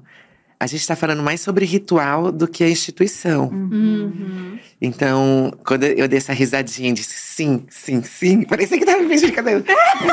Três vezes sim. Sim. É sobre o ritual. É. Não, aí assim, não necessariamente você precisa convidar as pessoas da família, até porque tem gente, né? Família a gente Não nasce com a gente vai construindo no decorrer da vida. É mais sobre o ritual. E aí, assim, bonito, sabe? Acho bonito o ritual, a celebração. E nós somos seres ritualísticos, gente. Uhum. Em tudo que a gente É. faz. E não precisa ser para 100 pessoas, embora o meu vá ter 500. Alô? Vai ser uma festa de arromba. Não, mas você pode ser com uns amigos, sabe? Com cinco amigos, dez. E às vezes só vocês dois, inclusive. Sabe? É ritualizar este um momento. E não necessariamente sobre assinar um papel. Acho que aí, aí são outras partes. Eu amo isso, porque a gente te escuta e sabe que você é uma pessoa extremamente racional e pragmática quando precisa ser, mas você tem uma sensibilidade absurda. E eu acho, e eu acho maravilhoso essa ideia de ritualizar a vida, que é unir o sagrado no cotidiano, sabe? É você e dar importância, talvez não no meu caso pro casamento, por causa da minha antece- dos meus antecedentes religiosos, mas eu fico muito curiosa, quais são os seus rituais no dia a dia, sabe? Para além do romance, o que você ritualiza e prepara, porque é muito importante na sua vida. É um ritual básico que eu tenho: alimentação. Alimento. Meu alimento é muito importante. Então, é, eu sempre me alimento, eu me alimento muito com raízes. Que isso diz respeito também à minha história, né? Pernambuco, matriz indígena. Assim, eu como muita mandioca, batata doce, inhame. E isso é essencial. Eu penso muito no alimento, assim, então é muito importante que eu tenha algumas coisas à minha disposição para eu me alimentar. E raízes é uma dessas dessa parte. Raízes e, sei lá, e vegetais, como folhas, muito, é muito importante. Eu abro a geladeira e como folha, assim. Isso me ajuda com ansiedade, me ajuda com um monte de coisa. Me ajuda com um monte de coisa, assim. Isso é muito importante para mim. Eu tenho minhas macumbas, obviamente. Eu também considero isso macumba, mas eu tenho as macumbas estricto senso, assim. Eu tenho um meu bom altar na minha casa, né? Com minhas com meus preto velho, enfim, com minhas velas, etc. E essas velas estão sempre acesas. Sempre acesas, tenho proteção nas minhas portas. Eu cuido de dois Exus constantemente e alimento eles também. É, eu procuro também, é, eu faço eu faço alongamento sempre, acordo, eu faço um esticamento de coluna, etc e tal, sempre, sempre, sempre, sempre. Faço academia agora. Não era exatamente o que eu estava procurando com- enquanto atividade física, mas eu comecei a gostar. Ai, Isso é um perigo. pô, eu queria chegar nisso. Eu comecei a gostar. A insistência de um jeito. Mas às vezes você fala, ai, hoje fui na academia na força do ódio. Você tá sempre dizendo que tá odiando. E tá indo, amiga. Porque eu aprendi uma coisa no yoga que eu levo pra vida, que é a disciplina vem antes da motivação. Se você fizer só as coisas que você tá motivado, você não faz nada. Porque você não, você não é criança, você é adulto. Você tem que fazer as coisas a partir daquilo que você se compromete a fazer. Aí eu coloquei isso no meu cérebro. Por isso que eu vou na força do ódio, eu admito que vou na força do ódio, mas eu Mas vou. vai. Eu, eu tenho gostado de verdade. Gostado muito de. Assim, comprar lookinho. shake de vários, proteína. vários, vários looks. Não, eu não uso nada ainda. Eu, ainda eu acho que eu preciso comprar esses, shake, esses shakes e tal, não sei o quê. Mas o look é bom. E uma parte que me faz gostar bastante é a caminhada. Eu gosto muito de caminhar. E eu não vou na esteira, eu não vou, chego lá e faço cardio. Eu vou andando pelo bairro e eu adoro isso. Isso me motiva muito, sair caminhando, ver as pessoas na rua e etc. Isso é muito bom. Então, é- esse trajeto já me motiva mais que demais, sabe? Que Ah, demais. isso é, isso é importante. Porque nessa de, de fazer as coisas por disciplina e motivação, às vezes você perde o prazer também. E aí é isso que eu tô falando do aero yoga pra gente fazer. É, a Gabi tá tentando. Eu, eu chego nela assim de manhã, ela tá mó fazendo tudo e eu tremendo na cafeína já. Aí eu. Como é que você faz isso aí? Como é que, como é que funciona? Porque é isso também, eu acho que existe o nosso meio, né? Quando a gente tá em volta de pessoas que se cuidam muito, que se respeitam muito, a gente tende a se olhar assim. O Jonas também, meu namorado, é um marombeiro, assim, ele adora academia, se É. cuidar. Só que ele também tem uma relação muito disciplinada. Uhum. Aí eu falo, eu gosto muito mais dessa possibilidade de talvez, ai, sentir meu É corpo. legal. Que delícia. Uma consciência corporal. É isso, um negócio mais, mais de lelezinho. Aham. Eu fui, eu fui, eu fui, eu fui muita. Eu sou, eu venho também numa experiência de, de é, é, autoconhecimento baseado no corpo, né? Das artes do corpo, performance. Andei muito com a galera da dança, então eu fiz esse processo todo e acho incrível. Na verdade, é, pilates, também yoga e etc. Eu acho fantástico. Mas o que, que a academia me oferece? A possibilidade de eu ir a qualquer momento. Uhum. Praticidade. Exato. E assim, Érica, você gostaria. Era pra você estar fazendo o quê? Yoga ou Pilates. Uhum. Ou dança. Se fosse escolher. Mas o problema é que eu não tenho na minha agenda disponibilidade daquele, de um professor Aham. de aquilo aberto que eu vá a qualquer momento. Que eu encontre um buraco na minha agenda e vá. Essa é uma questão. Mas é isso. É, tem um, tem um rolê de que a vida adulta é você fazer coisas que você não gosta pra que você possa fazer coisas que você gosta, né? Tipo, a academia pra mim é muito nesse lugar. Eu não sou apaixonada, vou na força do ódio mesmo. Eita. Mas pra conseguir fazer as coisas que eu gosto. Porque pra ter uma força no yoga, pra conseguir fazer um- uma coisa, um surf, alguma coisa, tem que ter força Sim. mesmo, músculo, que às vezes você não adquire só fazendo aquela prática, sabe? Então, no seu caso, não é pra estar gostosona. Não é pra estar gostosona, é pra No conseguir ter força. Não. Também não. Não, Porque a minha ideia de academia, ah, só você quiser uma bunda Ah, na não. nuca. Não. Inclusive, tem que fazer umas coisas tão desculpa. chata na academia que, tipo assim, não dá diferença nenhuma no corpo. Sim. Tipo, ai, a gata tem frouxidão ligamentar, né? Que a gente realmente tem, coi tem coisas nesse corpinho. E aí eu tenho que fazer uns exercícios pra ombro que são um saco de fazer. Mas é só pra você não se machucar no yoga, você tem que fazer umas coisas chatas na academia. Então, assim, pra mim tá muito no lugar de resolver as coisas que tem que resolver pra fazer as coisas O que eu mal gosto. necessário. O mal necessário, exato. Exato. Eu, eu sou completamente destituída dessa ideia de ficar gostosa, gente. Eu já sou a louca. Ai, é isso. Não, é porque isso não pode ser um objetivo de jeito nenhum. Uhum. Quando o professor perguntou o que que você quer na academia, eu falei, eu quero resistência, eu quero poder dançar até o chão, quero subir escada Sem e quero. dor. Exato. Exato, não dá. A gente vive no, no computador, no celular, gente.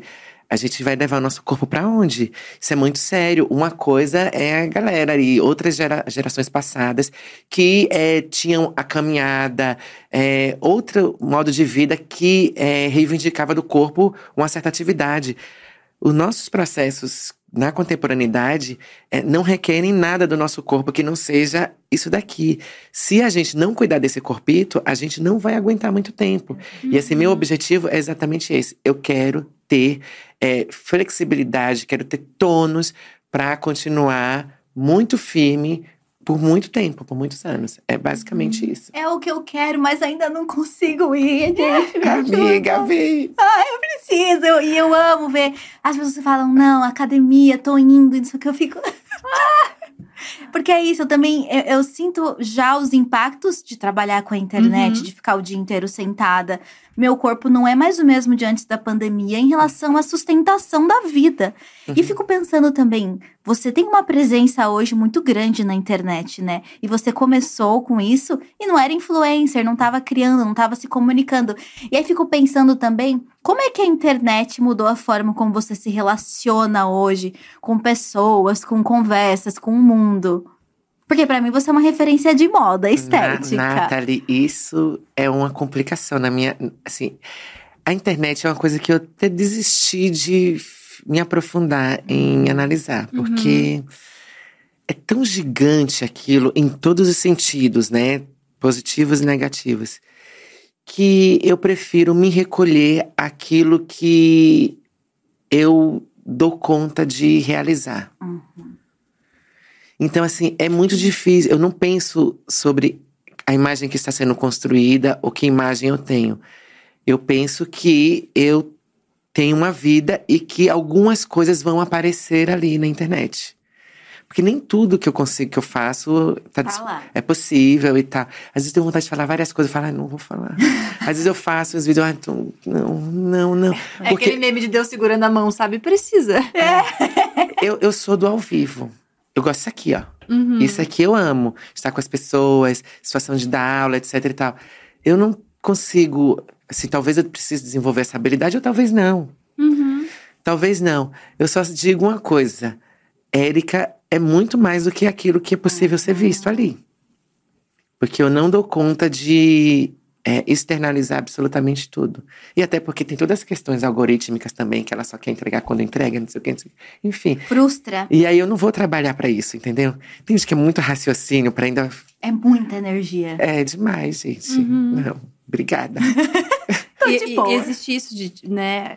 quem trabalha com internet, às vezes trabalha com outras coisas e com internet. E aí você tem que, que mesclar as coisas que você faz na sua vida e trazer isso pra internet também, mas às vezes as, as coisas não cabem. Então, é, é, um, é uma preocupação a mais que se tem também com isso, né? E eu amo que a gente tava conversando ali antes de entrar e a Erika falou que amam TikTok. Uhum. E a gente tá, meu Deus, viciadas. O que que você assiste? Eu queria saber assim, Gente. entramos no TikTok da Erika, qual que é o algoritmo? O que que ele manda lá? Gente, não, não faz isso. Vamos abrir, vamos abrir. Peraí, peraí, peraí. Isso diz mais do que muita coisa. Sem dúvida. mais. Não, sem dúvida. Não. Aquilo ali diz. É, é, é um espaço para mim privado aquilo.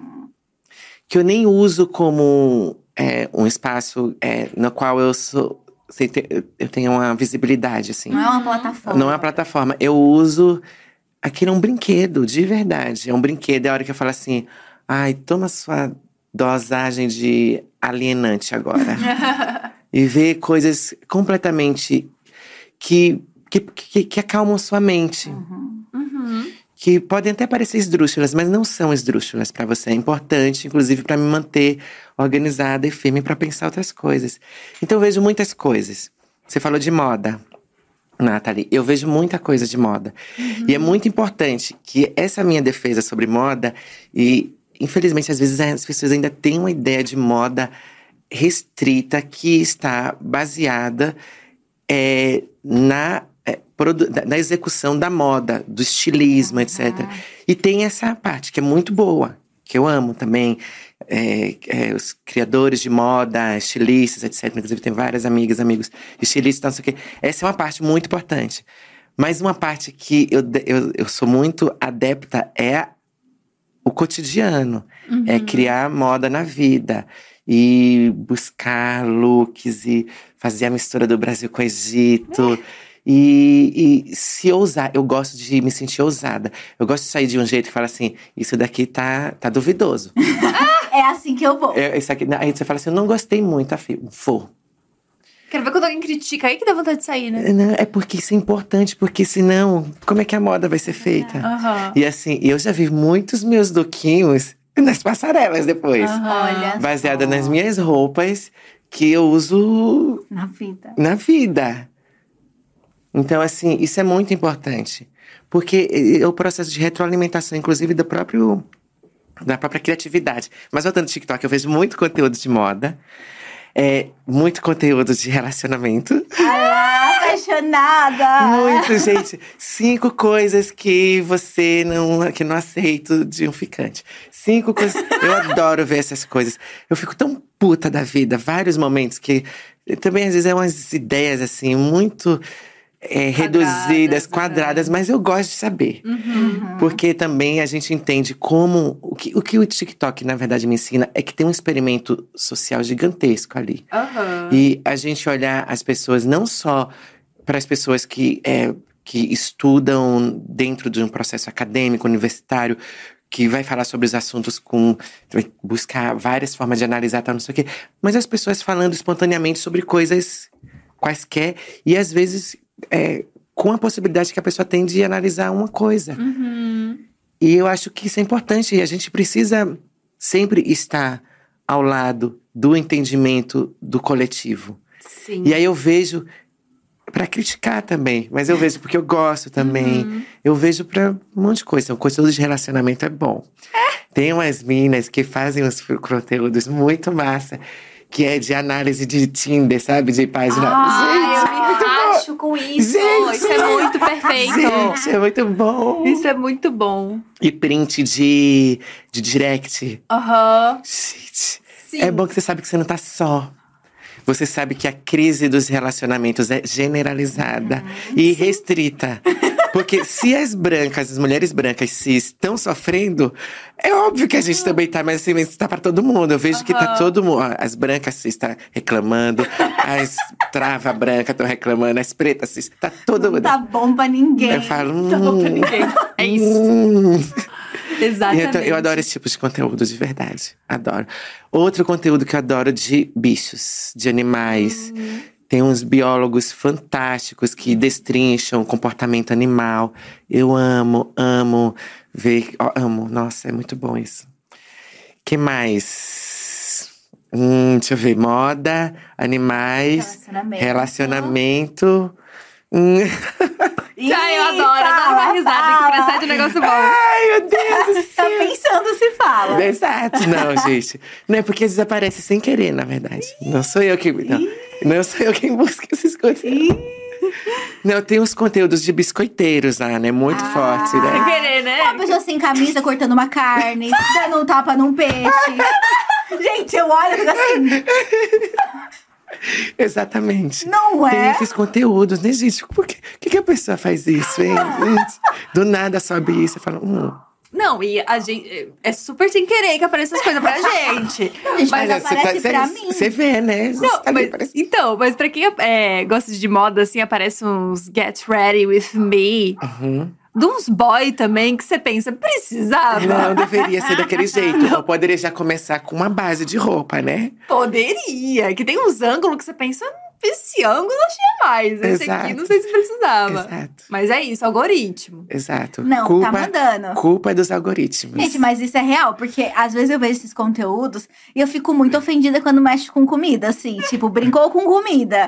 Ai, aí, do- tipo, já tem carne, eu sou vegana. Aí dá um tapa no bife. Ai, Aí eu gente. fico assim, cara, a comida. Aí eu vou, minha mãe falou pra não brincar. Aí eu vou nos comentários pra ver se tem alguém reclamando. O povo tá, nossa, que delícia. é, eu queria ser esse salmão. Isso, Nossa, eu queria ser galera. salmão. Aí eu fico assim, cara. E aí do nada só aparece comida apanhando. Ah! Gente, eu fico assim, ó. A Nathalie é Porque você taurina. comentou? Você comenta? Não, porque eu fico vendo os comentários e aí o algoritmo Ah, entende, mesmo que eu não Que interaja. você inter- se interessa. Não me interessa. Gente, Olha eu tô só. amando. A galera tá confabulando aqui faz um tempo já nos comentários sobre o resto do teu mapa astral. Você sabe? Hum, Ascendente, sei, lua, essas sei, coisas. Co- sei. Conta pra gente, então. Ela é de escorpião com ascendente em peixes. Ai, super A gata é romântica. A lua em virgem, Tá. Vênus em capricórnio.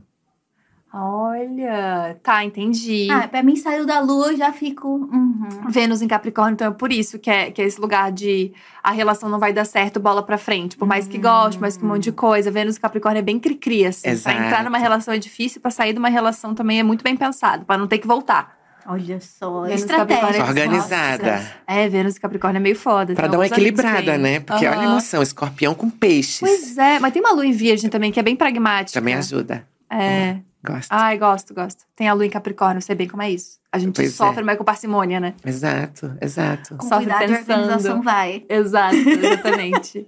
tá, adorei. Tá respondido, galera. Todo mundo, caramba, meu Deus, socorro. Todo Que que- mundo desesperados com esse mapa astral.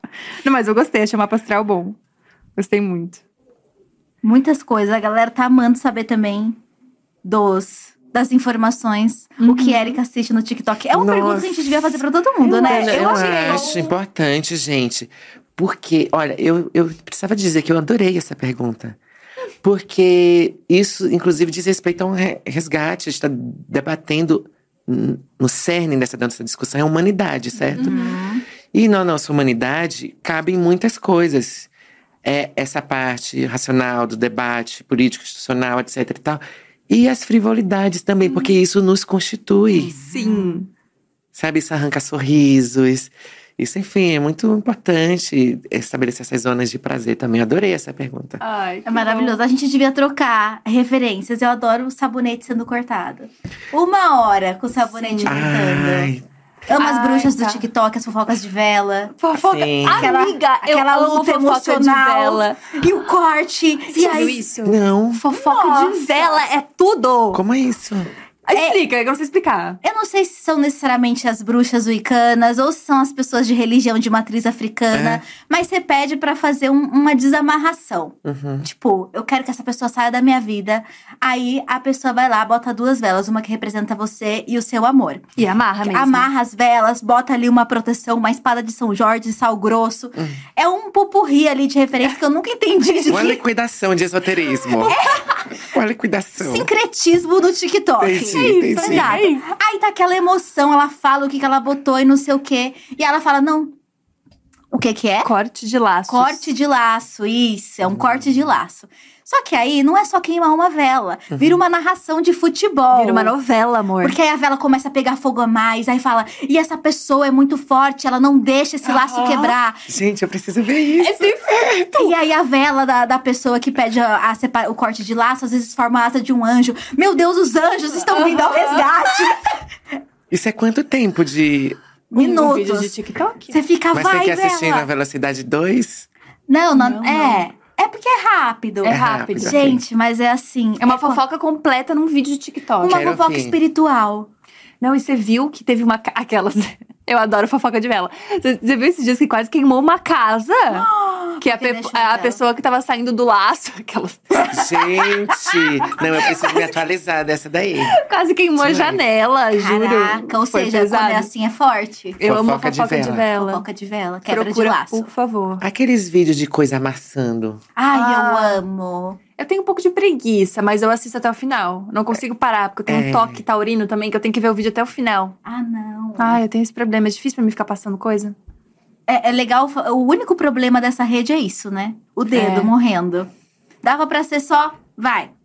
Eu até vi umas ferramentas de como você automatizar pela acessibilidade do celular pra falar próximo, próximo. Ah, sim. Olha o nível. É. De que ela quer ficar mesmo horas no TikTok, né? O nível de preguiça. Tem uma coisa que eu gosto também no TikTok, que é pessoas que fazem jantares, almoço, alguma coisa, alguma refeição com tanto de dinheiro, sabe? Tipo, ai, quero fazer um almoço de dia dos namorados Ah, com é legal. 15 reais. Ah, eu acho, eu gosto. Ai, eu adoro isso também, que eu fico tipo, uma cebola, 86 centavos. É, não, eu gosto. Contando. Assim, é, exato, contando. Eu gosto. Porque ajuda, ajuda as pessoas também. Assim, ah, não é possível, dá pra fazer isso. Eu gosto também de, é, dos vídeos de pessoas que, é, principalmente quando vem de uma origem muito humilde e consegue comprar uma casa. Ai, E aí fala por quanto comprou e etc. E fala do tipo de reforma. Sério. É, e isso é tão empoderador para um monte de gente que às vezes acha que é impossível ter aquilo. Eu acho, eu fico sempre feliz, muito feliz, assim, quando eu vejo galera comprando casa e tal. E aí vai decorando e comprando as coisas muito simples, assim, mas com muita criatividade. Isso é muito legal. Esse compartilhamento dessas informações e dessas conquistas. Eu gosto também. E eu fico. Pode falar, amiga. Não, é que eu achei interessante que você falou desse lugar de que todo mundo tá sofrendo por amor. Eu fico pensando que quanto mais coisa aparece no TikTok, mais esse assunto tá sendo comentado, né? E é muito engraçado como relacionamento é sempre o tema que tá em voga, assim. Sempre é sobre relacionamento. Olha, eu tenho uma, uma, análise, uma análise sobre isso já, assim. Efetivamente, nós estamos num colapso. Uhum. Das relações, como das todo. relações. Num colapso em- e- e- das relações como um todo. Exato. Sabe o que estava previsto lá, moder- é, relacionamentos líquidos, Líquidos. etc e tal? E Isso efetivamente, é, é, com todo questionamento que nós fizemos, e importantes e necessários, sobre as relações abusivas, sobre a romantização dos afetos, esses questionamentos que são importantíssimos, não quero tirar isso de jeito nenhum. Somado a essa atividade é, social que é extremamente é, efêmera e com muita disponibilidade, isso ge- gerou um, um colapso. E que a gente está tentando resolver. É normal, eu, eu acredito que seja temporário, mas a gente está tentando resolver é, um, um, um, um etapa. A gente está tentando resolver algo que a gente questionou importante e a gente vai para uma outra etapa agora. Uhum. Em termos de relações. E, obviamente, quem vai sofrer com isso somos nós que fizemos os questionamentos e que estamos aqui, nesse momento, vendo isso. Mas eu acredito que mais pra frente melhora. Será? Sim, agora melhora. O que é melhorar? É. Não significa necessariamente que a gente vai ter aqueles mesmos padrões de relacionamento. Uhum. Mas eu acho que as pessoas vão se assentar. Porque não dá pra ficar essa ideia de ter muito cardápio. Porque quem tem tudo não tem nada, né? Sim. Quem tem tudo não tem nada. Nossa, tem um amigo meu que levantou uma coisa que eu achei tão interessante que eu nunca tinha parado pra pensar. Que é o fato de que a, a, oportunidade, digamos assim, bem entre aspas, né? De ter um aplicativo de relacionamento onde você vai dando ali o, o match e tal. Existe uma sensação de que sempre vai vir uma coisa melhor a partir da, da deslizada, sabe? Então você deu match com alguém legal, mas você pensa, mas e se? se tiver uma coisa melhor. Então você nunca sai daquilo. É o vício de sempre tentar achar uma coisa mais legal. Mas aí você vai aprendendo que o que tem de mais legal no outro é, na- é também ele perde do outro que tem mais legal. Sim. Então, no final das contas, é o score, né? Se a gente for colocar isso, é, é flexibilidade, beleza, inteligência, não sei o quê. Ele vai se equalizando, porque não é que é melhor, as pessoas são melhores, mas assim, aquilo que você é, interage é, afetivamente. E saiba que todos vão estar mais ou menos no seu mesmo, no mesmo patamar. Não vai ser melhor. Melhor em quê?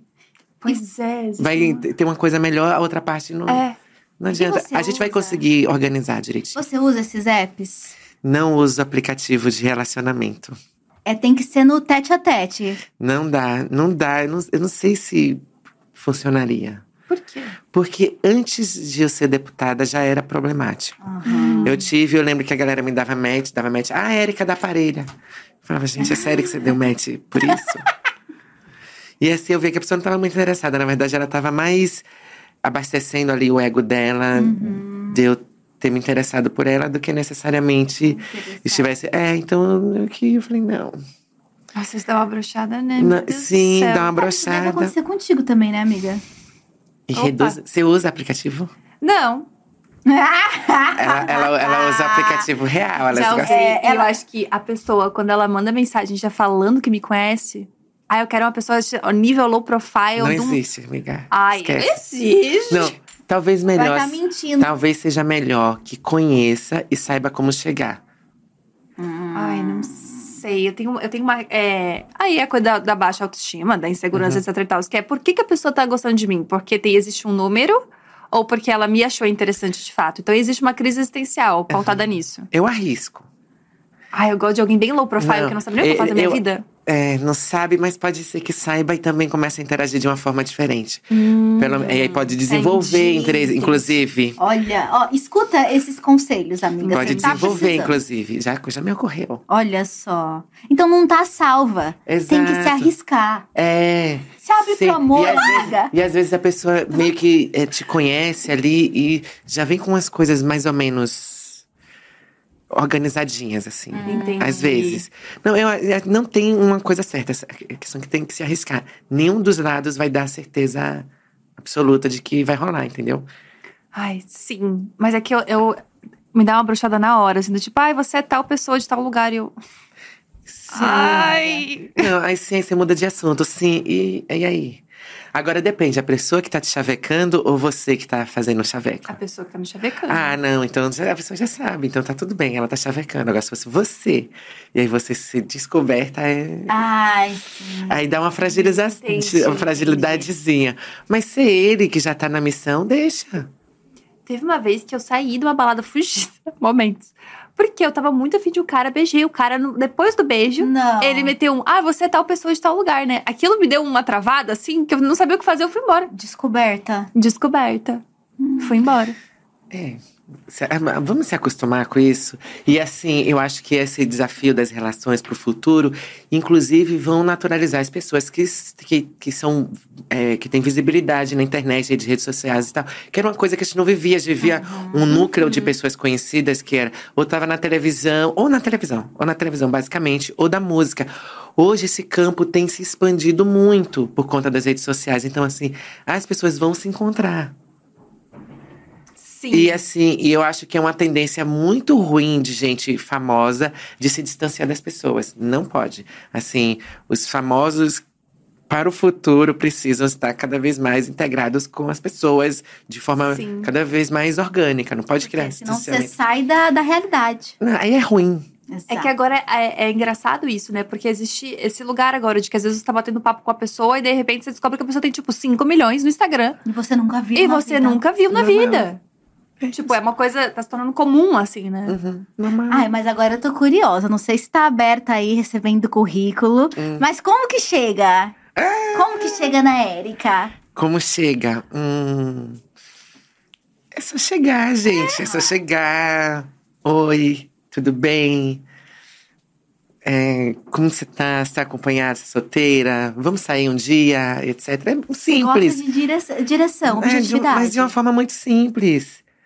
Conversa um pouco e chama pra sair. Você gostaria de sair comigo? Eu queria te conhecer melhor. Pronto. Você tem um tipo específico? Hum. não, não é um tipo. Eu, eu- precisa ter ideia. Uhum. Precisa ter ideia, precisa é, de cavalheirismo. Eu gosto de pessoas gentis, de jeito doce, é muito importante. É, e tem, um- tem, um- tem que ter um jeito, sabe? Aí, aí que eu já não, é aí essa parte eu não sei.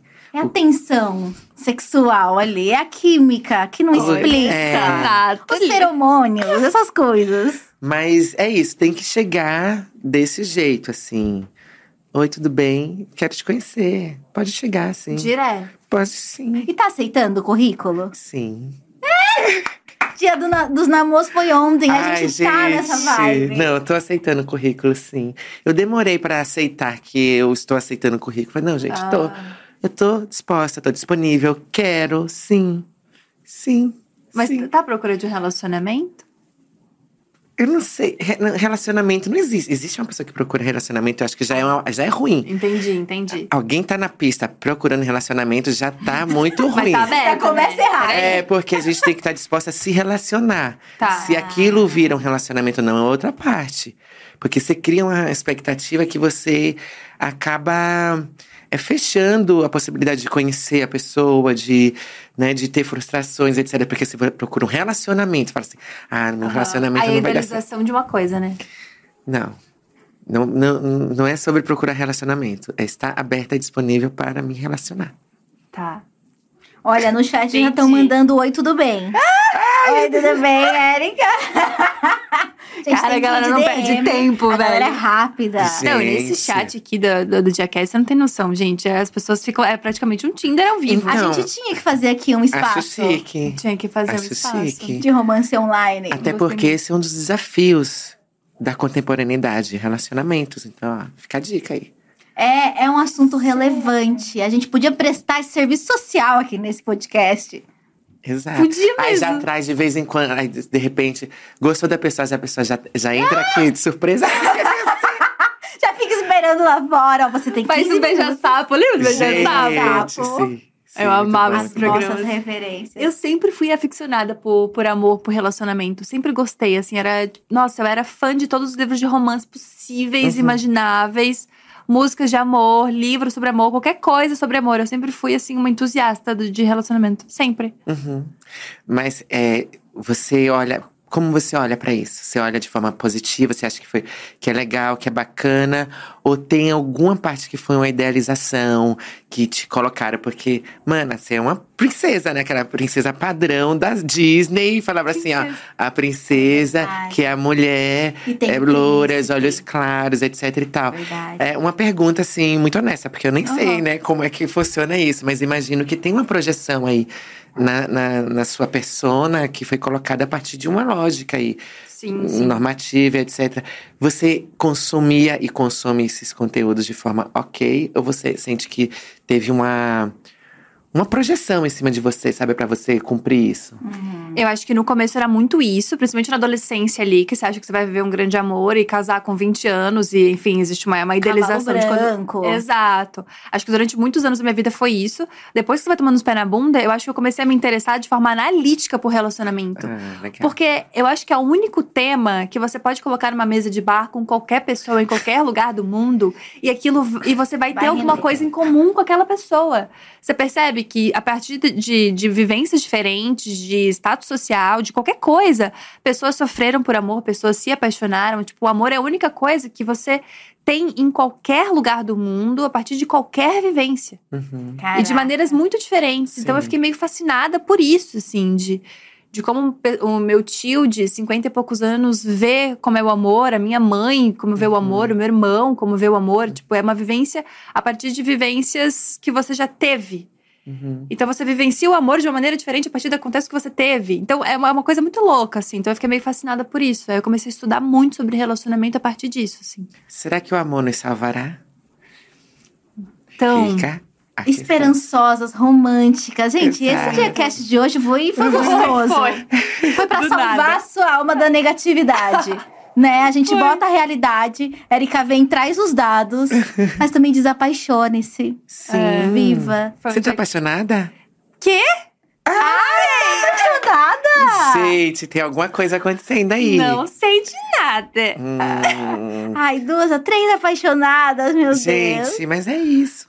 Estaremos sempre apaixonadas. Estaremos sempre. Eu acho que eu, que eu me toquei de uma coisa que é. Eu acho que a- o estado de, de estar apaixonado, pra mim, ele é contínuo. Porque eu tô sempre apaixonada por alguma coisa. Exato. Não só por pessoas. É, ou eu tô apaixonada por yoga numa fase da minha vida, ou eu tô apaixonada por alguém, ou eu tô apaixonada por uma música. Eu tô sempre. Eu tô em constante estado de paixão. Nunca saio. Olha, eu tenho um- essa coisa da- do mapa astral que perguntaram, né? Faz dois anos, e aí até minha astróloga falou: tem uma coisa que aconteceu aqui. Eu tenho uma tríade lá, uma coisa, eu esqueci o nome, mas tem um- umas três coisas lá que está nos signos de ar, e é o terror. Né, pra escorpiana, pra taurinas. E assim, o negócio tá circulando assim, ó. Aquário, gêmeos e Libra. Aquário, gêmeos e Libra. Aquário, gêmeos e Libra. O que que tá acontecendo com esse Brasil? Vocês sabem, não, vocês são taurinas, né? Aham. Como é ar pra vocês, esse pessoal gêmeos, aquários? Então, eu tenho ascendente em gêmeos e Vênus em gêmeos. Dá uma equilibradinha boa. Entendeu? Eu sou uma grande lama também, porque é muita água e muita terra. É assim que eu me defino. Meu mapa tem esses dois lugares. E eu, na verdade, eu acabo, como eu sou uma pessoa muito introspectiva, apesar do meu ascendente, no geral eu convivo com muita gente de terra. A gente vai atraindo, não sei, Ok. ou se fechando nas relações com ar, aquelas, não sei. É, o ar, então, na verdade, o ar é a aprovação de divina, é isso? Ou Olha. pessoas do ar, me mostrem, revelem um lado desconhecido. Tem sempre esse lugar de que se- quando você não gosta de um signo, meu amigo que é astrólogo me explicou isso. Quando você não gosta de um signo, tem antipatia por, significa que você precisa aprender alguma coisa As com suas aquilo. sombras. Eu nunca É, não a sua- gostei de Tá. nenhum. Eu aprendi as duras penas que essa tríade faz alguma coisa comigo. Hum. Eu gosto muito de, de aquário, mas pra amigos, assim. Eu tenho grandes É, pra amigos amizade, que. perfeito. Perfeitos. o Rafa é aquário, a Mari Nolasco é aquário. Tenho grandes amigos que são de aquário e Perfeito. amo. Amizade perfeita. Agora, pra me relacionar, não conseguiria. Pois é, perfeito. Pra amizade, pra mim também, perfeito. Nossa, pobres aquarianos no chat, gente. Desculpa, nenhum aquariano. Não só aquário, gêmeos e libra também. É isso. Tem aqui, tem aqui uma, um grupo. Um grupo não privilegiado no conceito dessas duas mulheres maravilhosas. Mas, mas eu sou disposta Uhum. a entender, porque as pessoas não são o signo. Minha astróloga diz isso. E tem, olha, voltando à questão da natureza.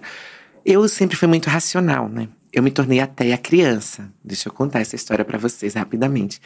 Eu me tornei ateia criança porque eu me apaixonei por um menino tal. E eu me apaixonei por aquele Fabiano, aquele miserável.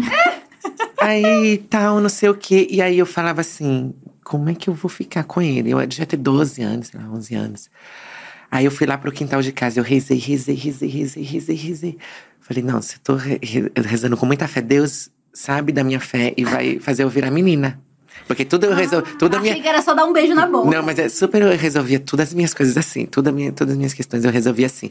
É, eu adorava ir dormir quando era criança, também adolescente, porque quando eu ia dormir, eu organizava meu sonho. Eu pensava, ai, se hoje eu fosse Michele, se hoje eu fosse Janaína, são meninas que moravam lá na minha rua. Se hoje eu fosse. E eu me materializava no corpo delas pra agir no mundo, sabe? Não necessariamente. E não pra ficar com ninguém, porque não era sobre isso, é sobre Estar. estar no mundo, enfim. E aí, eu lá no meu quintal chorei, chorei, chorei. Aí quando terminei aquela catarse, assim, né? Uma criança chorando muito. Quando acaba aquela catarse, tá lá, tudo do mesmo jeito. Eu falo, Deus não existe. E aí eu me mantenho assim por muitos anos. E eu lembro que as pessoas iam pra igreja e etc. E eu via as pessoas rezando, etc. Eu falava, beleza, mas eu sei que não existe. Mas eu ficava bem quietinha pra mim. Tá, não sei o. Beleza, eu sei que não existe. E aí, como é que eu vou recuperando isso? Pra eu dizer como é que, como é que se começa esse processo dos signos também. É, é, eu fui é, buscar minha história enquanto mulher preta e etc e tal. E aí, obviamente, a história de uma pessoa preta perpassa por uma dimensão de compreensão desse dessa genealogia, Uhum. né? E essa genealogia perpassa pela religião também.